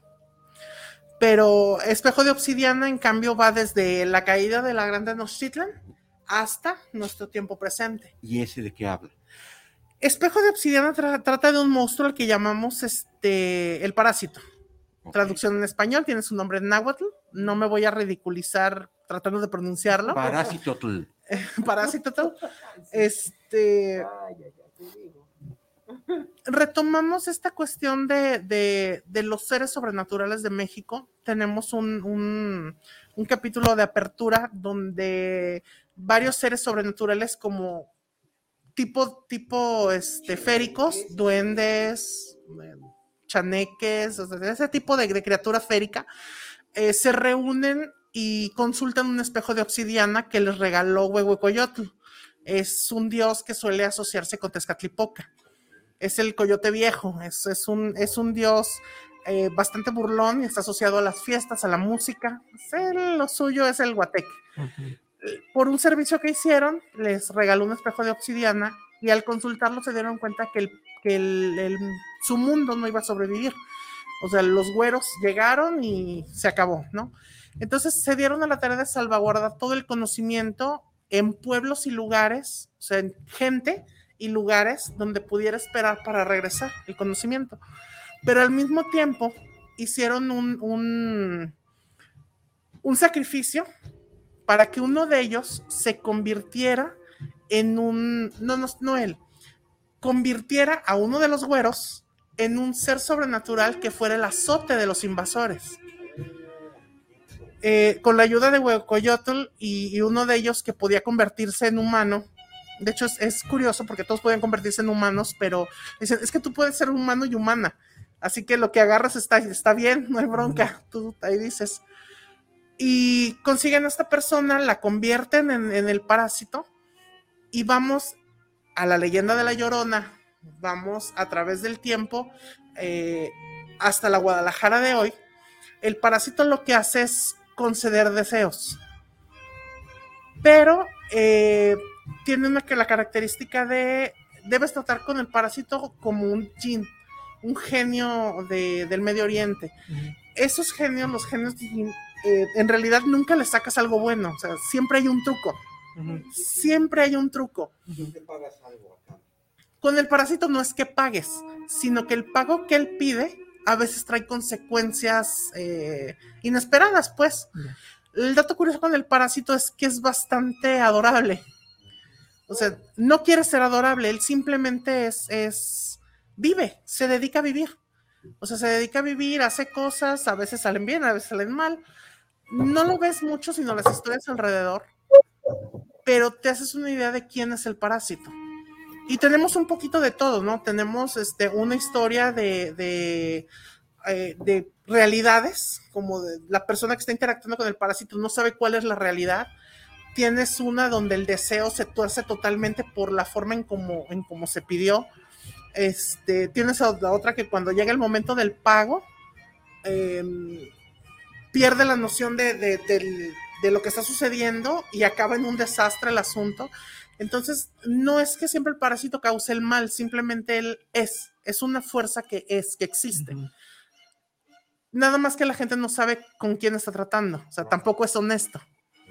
Y hay una tercera historia metida ahí, un tercer arco ahí, donde mm, un grupo de monjes eh, antiguamente eh, desarrolló lo que era una encomienda, encomienda con E mayúscula, que consistía en rezar por el alma de esta mujer que se convirtió en la llorona para combatir a este, a este parásito, ¿no? No sabían exactamente qué estaba pasando, pero por ahí. El caso es que durante 500 años se ha arrastrado esa encomienda, pero cuando llegamos ya a la época presente, ya no creen en eso. Queda un último padre viejito que cuando quiso pasar el testigo, el señor cura nuevo le dijo, chuchu, y entonces se encuentra con, con una chica. O sea, cambia la encomienda ahora a otro lugar. Pasa la historia y no les voy a decir qué pasa ahí, pero él tiene que pasar la historia antes de que, porque ya está viejito, ¿no? Y esta chica está enlazada con otra chica que está conectada psíquicamente al parásito. La historia del parásito se conserva en la mente de otra persona. Entonces, aquí todo queda como enlazado. Es, ¿qué pasaría si alguien no recordara al parásito? ¿Desaparecería o no? ¿O eso es independiente? ¿Qué fuerzas actúan ahí? O sea, es- no es porque lo diga yo, pero es muy bueno. está interesante. Es muy bueno. ¿Cómo fue la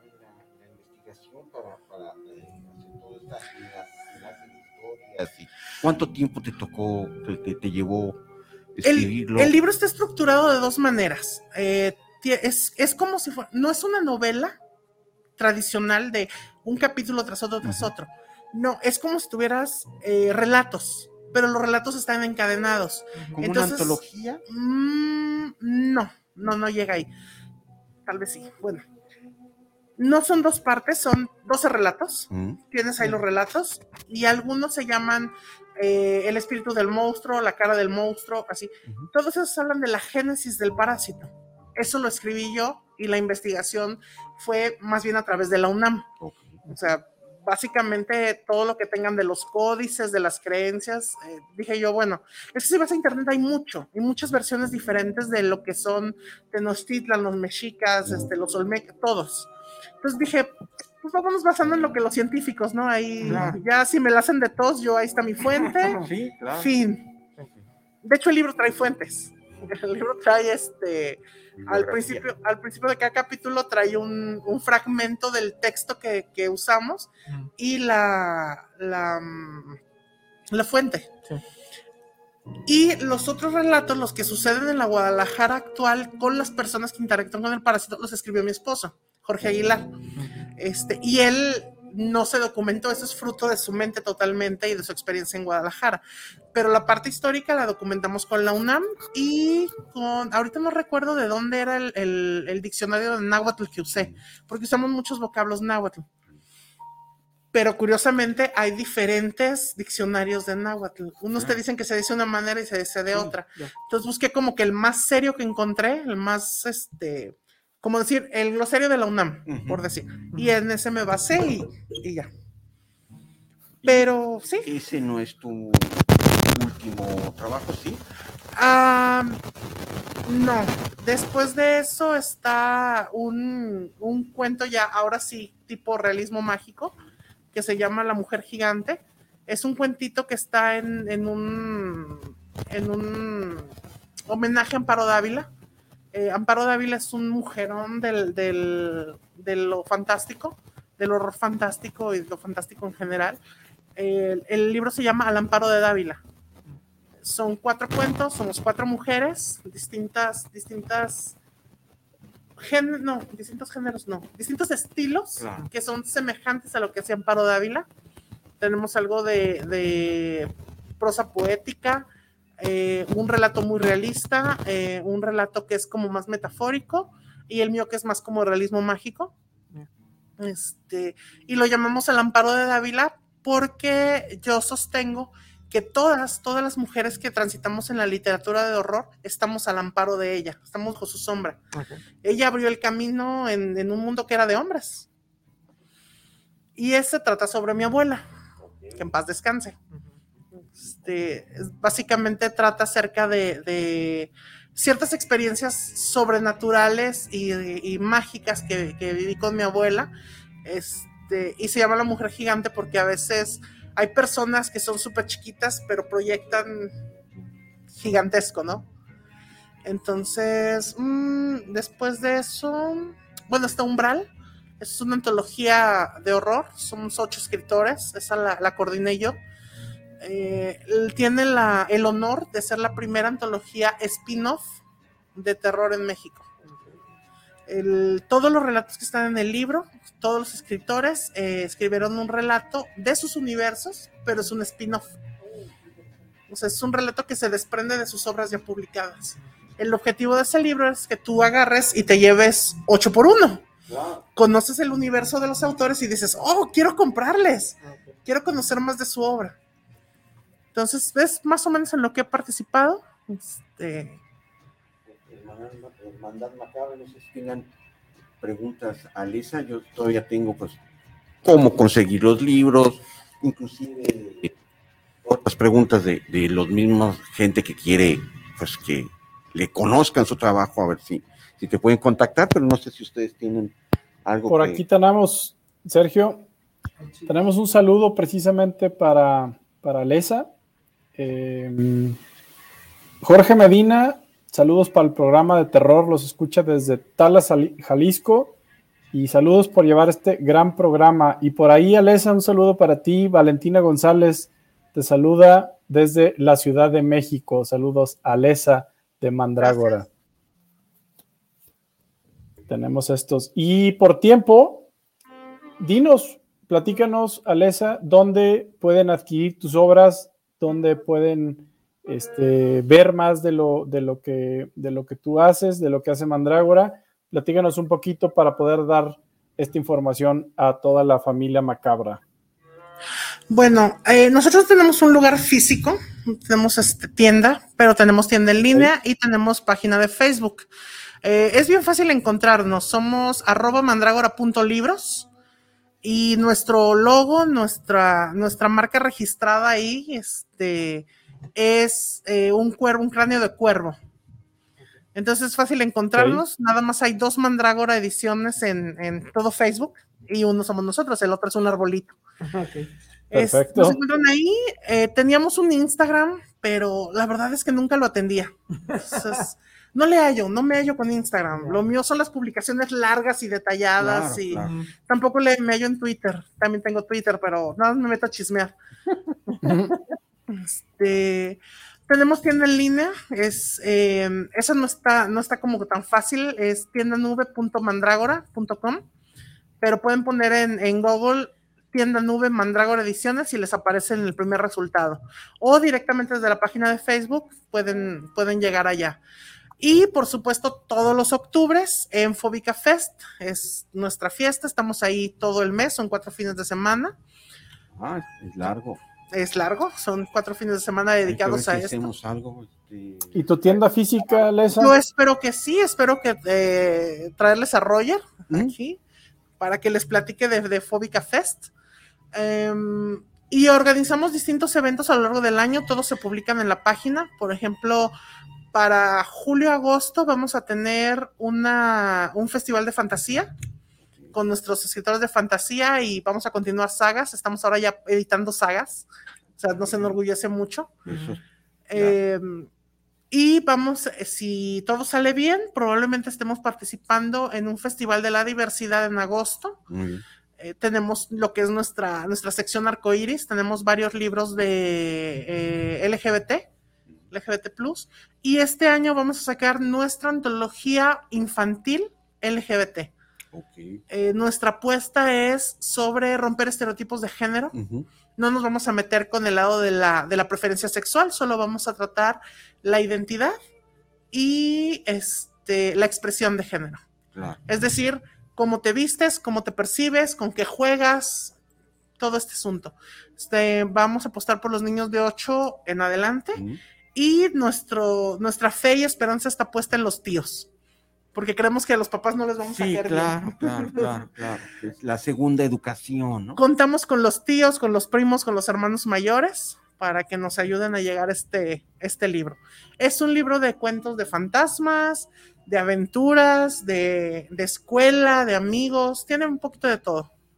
Y hay Buenísimo. apertura para pues, gente que escribe y que cree que puede eh, publicarse, cómo te puede contactar también. si Nos quieren. pueden contactar en la página. eh, mi WhatsApp es de dominio público. De hecho, pueden poner en Facebook o en Google, pueden poner Alessa Gil o Alessa McLongward WhatsApp y les va a salir mi número, porque está puesto por todos lados. Es dominio popular. A veces tarda un poquito en contestar, pero nunca más de 24 horas. Se juntan muchos mensajes. De momento tenemos nuestras convocatorias cerradas. La pandemia nos pegó muy duro. Lo entiendo. Eh, somos, una- somos un sello editorial pequeño, funcionamos con un presupuesto muy reducido. Eh, en 2019 sacamos nuestra primera convocatoria, se triplicó el número de autores que seleccionamos Mm. porque me no tuve el corazón para, rechazarlos y acabé con el triple de autores de lo que esperaba. Y luego vino la pandemia, Mm. apenas eh, ahora primero de abril vamos a terminar de sacar todos esos libros que traíamos atrasados y el resto del año va a ser reunir nuestro presupuesto otra vez para sacar convocatoria el próximo. Sin embargo, nuestros presupuestos de, de autopublicación son muy accesibles. eh, Ahí es donde el autor se paga, se paga su publicación. Y les damos el mismo tratamiento que a uno de los autores de casa. Ok. O sea, no, les aseguro que si les digo que les cuesta 5 mil pesos publicarse, me estoy yendo muy arriba. Ok. ¿Cuántos ejemplares son ejemplares físicos o también eh, Estamos viendo la posibilidad del ebook. No me gustan los ebooks, de verdad. No me gustan para nada. eh, para los independientes. O sea, para los comerciales sí me encantan los PDFs. Gracias. Son muy caros. Pero eh, para nosotros como independientes, un ebook eh, nos quita de repente esa difusión. Mm. Pero resulta que varios de nuestros autores nuevos tienen, tienen fans en el extranjero y hemos tenido problemas con Correos de México para los envíos. Mm, Entonces ya nuestra opción va a ser el ebook, pero estamos entre trabajar con Amazon, con, con este KDP o eh, comprar un módulo antipiratería de Foxy, de Foxy Phantom. Entonces, ahí andamos. Y, ay, a ver si no la cebamos por decirlo en voz alta, pero como vamos a sacar un crowdfunding. Nadie nos está lo- oyendo. Mejor lo decimos. Sí. Es que vamos a sacar un crowdfunding Ah, para, bien. para. Queremos ir a la FIL. Muy bien. Entonces, vamos a empezar a, a juntar fondos para irnos a la FIL. Vamos a. Nuestras recompensas son muy buenas. Hicimos un crowdfunding en nuestro primer año y regalamos libros. Este. Entonces, nuestras recompensas son chidas y van a ayudar a, a difundir autores. Entonces, ahí manténganse en la página y nos donan y los vamos a querer mucho, los vamos a mencionar en los libros, les vamos a dar dulces, cosas así, chidas. Buenísimo. Y ya. Chich, Muchas gracias, Alesa. Tenemos que ir a las preguntas macabras. A las preguntas macabras. Por ahí, eh, un último saludo antes de terminar con esta última sección que son las preguntas para Alesa. Eh, Robert Arce, saludos desde Los Ángeles, California. Saludos para mi programa de miedo y saludos al Muelas. Que me mande un saludo en English. Ándale, pues. Eh, un saludo.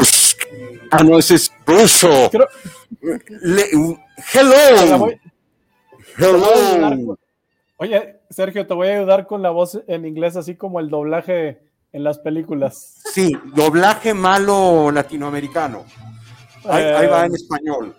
Greetings, gran greetings. Saludo. to- Ahí te va en inglés, Robert Arce, porque aparte vamos a traducir tu, tu nombre Robert- completo. Así que, Roberto. greet- greetings to Robert Maple from the dark side. Ándale. te voy a morder el dedo meñique del En pie inglés. izquierdo. En inglés. Ah, eh. I'm going to bite your little finger of the feet left. Está, está muy raro en inglés. Entonces, ya con este momento chusco, vámonos a las preguntas macabras.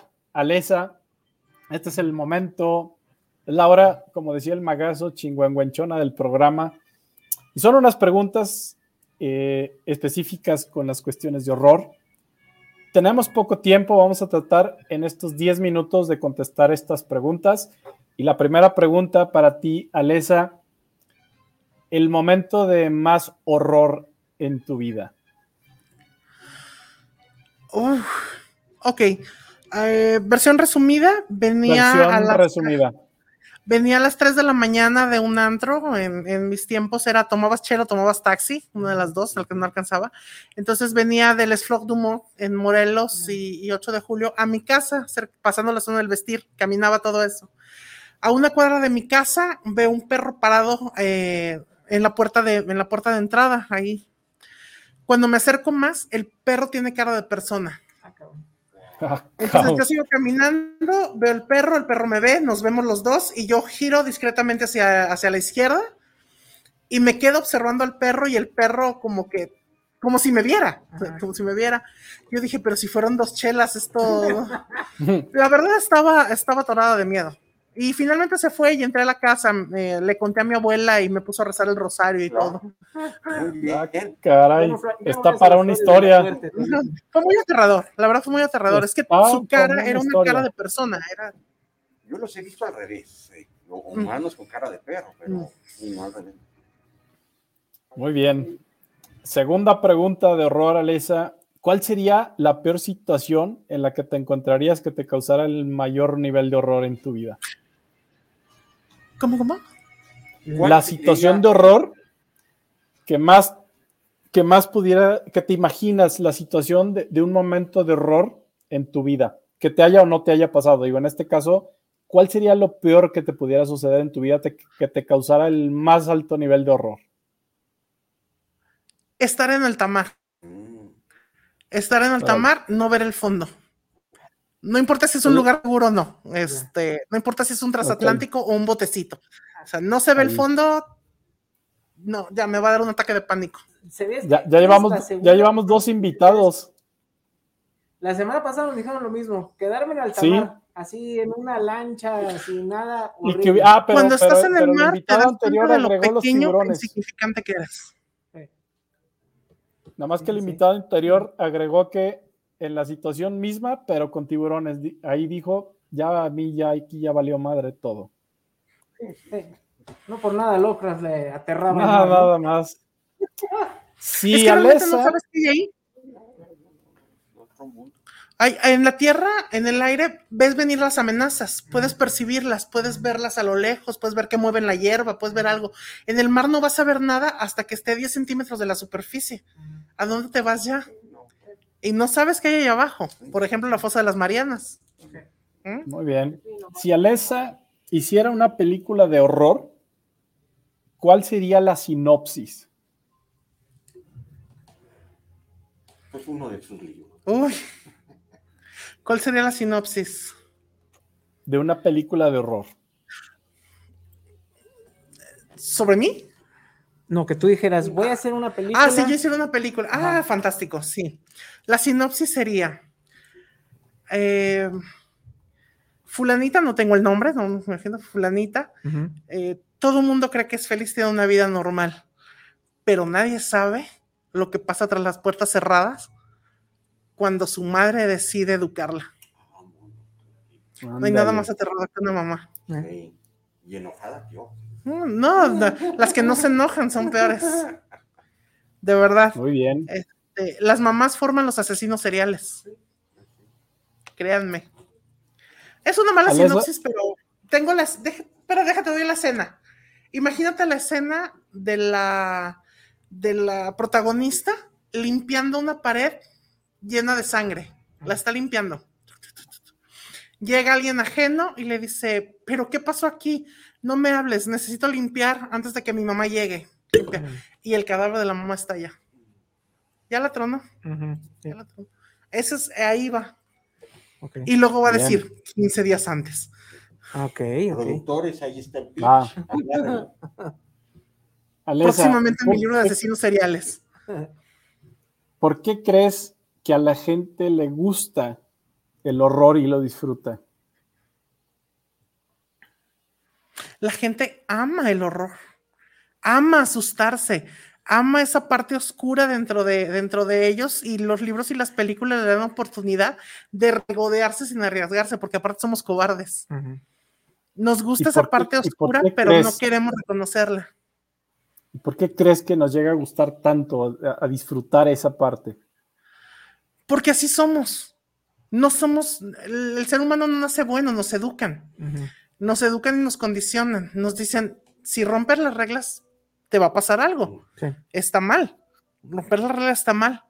Pero en realidad hay muchos, eh, muchos este, experimentos sociales donde una persona se ha quedado a merced de, de la gente que pase con instrumentos para hacerle cosas. En 15 minutos eh, la situación se descontrola porque no hay consecuencias. Los seres humanos no somos buenos. Algunos sacamos ese, ese lado oscuro en libros, algunos en películas, algunos enojándose, pero la mayor parte no quiere aceptarla, no le gusta. Por eso le gusta verla ahí. Y nos gusta, les, les gusta vernos a los que la sacamos. Porque se mueren de envidia. Muy O bien. hacemos- O hacemos programas que hablan de terror. ¿Cómo? O hacemos programas que hablan de terror. Exactamente. Mm. Exactamente. viene- Exponen, exponen eso a la vista de los demás. Que no les dé miedo. Viene la, la última pregunta, que es la que más nos gusta, para que pongan atención toda la familia macabra. Las top tres películas de horror favoritas de Alesa. Ay, eso es bien difícil porque me da por épocas, pero en este momento es eh, Babadook. En el número uno. Babadook. Esa sensación de, de- de- de descenso a la locura es así. Gonjam, no me gusta mucho el género documental, pero esa película se me hizo muy bien lograda. Y Wickerman, la original, Ah, ok. la de Christopher Lee. Ah, Christopher Lee. Sí, la original. Esa, esa película me gusta mucho. No han podido igualarla. No, no, no se puede. Ese es mi top 3 en este momento, pero en realidad, de veras me da por épocas. Sí. Mi top 3 cambia mucho. Pero creo que sí, si a ojos cerrados tengo que recomendar una película, es Babadook. Ok. Babadook. Ese niño horrible. Los nuevos clásicos, ¿no? Sí, sí, sí. Pues muy bien, terminamos con las preguntas macabras. Eh, qué buen programa tuvimos el día de hoy. Eh, viene, viene la rifa. Alesa, te agradecemos tu participación en el programa. Espero lo hayas disfrutado igual que lo disfrutamos nosotros. Eh, traes mucho en la mente, me, encantó. Nos fuiste llevando con una narrativa. eh, nos contaste ahora sí que historias de, cuentos para, para adultos eh, con nuestras mentes oscuras, nos llevaste ¿no? a ese mundo de la imaginación, que es bien importante. Parte de la esencia del programa, Lesa, desde este formato del 2022, es fomentar la lectura, porque aunque el programa nace en la cuestión de el cine, ¿no? Pues por eso Cinema Macabre, decidimos que tenemos que retomar esa parte esencial del horror que nace de la literatura, nace de la historia, nace de lo que contamos, ¿no? Entonces, el cine es una representación meramente de eso que ya está contado, ¿no? De eso que ya está escrito y se planta, en un, se, se, se, plasma, perdón, en una pantalla, eh, pero muchas veces eh, nos ahorra esa flojera de imaginar y de leer y sin embargo no hay, no hay como la lectura, no hay como, no. como adentrarte a un libro, a una historia, eh, bien escrita, bien, bien, bien narrada. Y eso, eso, esa imaginación llega a ser mucho más perturbadora a veces que solamente lo que vemos, ¿no? Lo que imaginamos, y siempre lo hemos dicho en este programa, llega a ser el nivel extremo, ¿no? del horror, porque es lo que no sé si existe o no, pero ya lo estoy imaginando y lo estoy viendo, y con eso es suficiente para mí para que exista, ¿me entiendes? Entonces, por eso decidimos este, este formato en Cinema Macabre de darle la importancia a la narrativa, a las publicaciones, a los libros, a las novelas gráficas, y pues hoy eh, te tenemos como invitada eh, para precisamente, nos hablaste de toda esta eh, parte importante de nosotros, que es la narrativa, y te agradecemos muchísimo de haber estado con nosotros, a todos los que nos escucharon, a estos cientos, ya ciento y tantos mil personas que nos están escuchando esta noche. Estuvo con nosotros Alesa, Gil de la editorial, editorial Mandrágora. Eh, muchas gracias de mi parte y de la parte de todos en Cinema Macabre. No sé si te quieras despedir, Alesa, para irnos a la rifa de la película. Pues darles muchas gracias por la invitación, muchas gracias por impulsar la lectura y sobre todo darnos espacio a los independientes. Necesitamos ese tipo de apoyo y se los agradecemos muchísimo. Y para dar pie a esta cuestión de vamos a leer, les trajimos cuatro libros pues. para que los rifes. Eso, eh, buenísimo. Les trajimos La Larga Noche, que es mío, eh, Al Amparo de Dávila, que es el que les comentaba, también tengo un cuento, uno de los de fantasía, que se llama Cadena de Sueños, y uno de mi chico Gor, Cristian Camacho, El Atrapa Sueños. Este, este, no tiene tanto gore, es como más fantasía y todo, no quisimos asustar a nadie. No, aquí ya este, estamos Pero aquí están, se los vamos a dejar para que ustedes lo rifen como gusten. Yo creo que la semana que entra, ¿no? Sí, ya no alcanzamos. Oye, nos va a suceder como el del huevo cartoon de y siempre se lo saca la hija del dueño. Y aquí se los van a sacar los de Cinema Macabre con un nombre. Este, ay, caray, qué chistoso. Ay, mira. no, no, no, no, vamos a hacer en Cinema Macabre, nos vamos siempre por, por, por ese lado este, eh, honesto de que quien se lo gana, se lo gana. Así que lo haremos en los programas siguientes. Vamos a mencionar a Mandrágora Editorial Alesa, muchísimas gracias por esta noche de horror contigo, con tu narrativa, con tus historias. Agradecemos por estos libros que los vamos a rifar en los siguientes programas. Y Sergio, te dejo para despedirnos con nuestros patrocinadores y a la rifa de el DVD de la noche de hoy. que por ahí Melissa nos iba a dejar. Muy bien, pues. Sí, es más, ya tengo.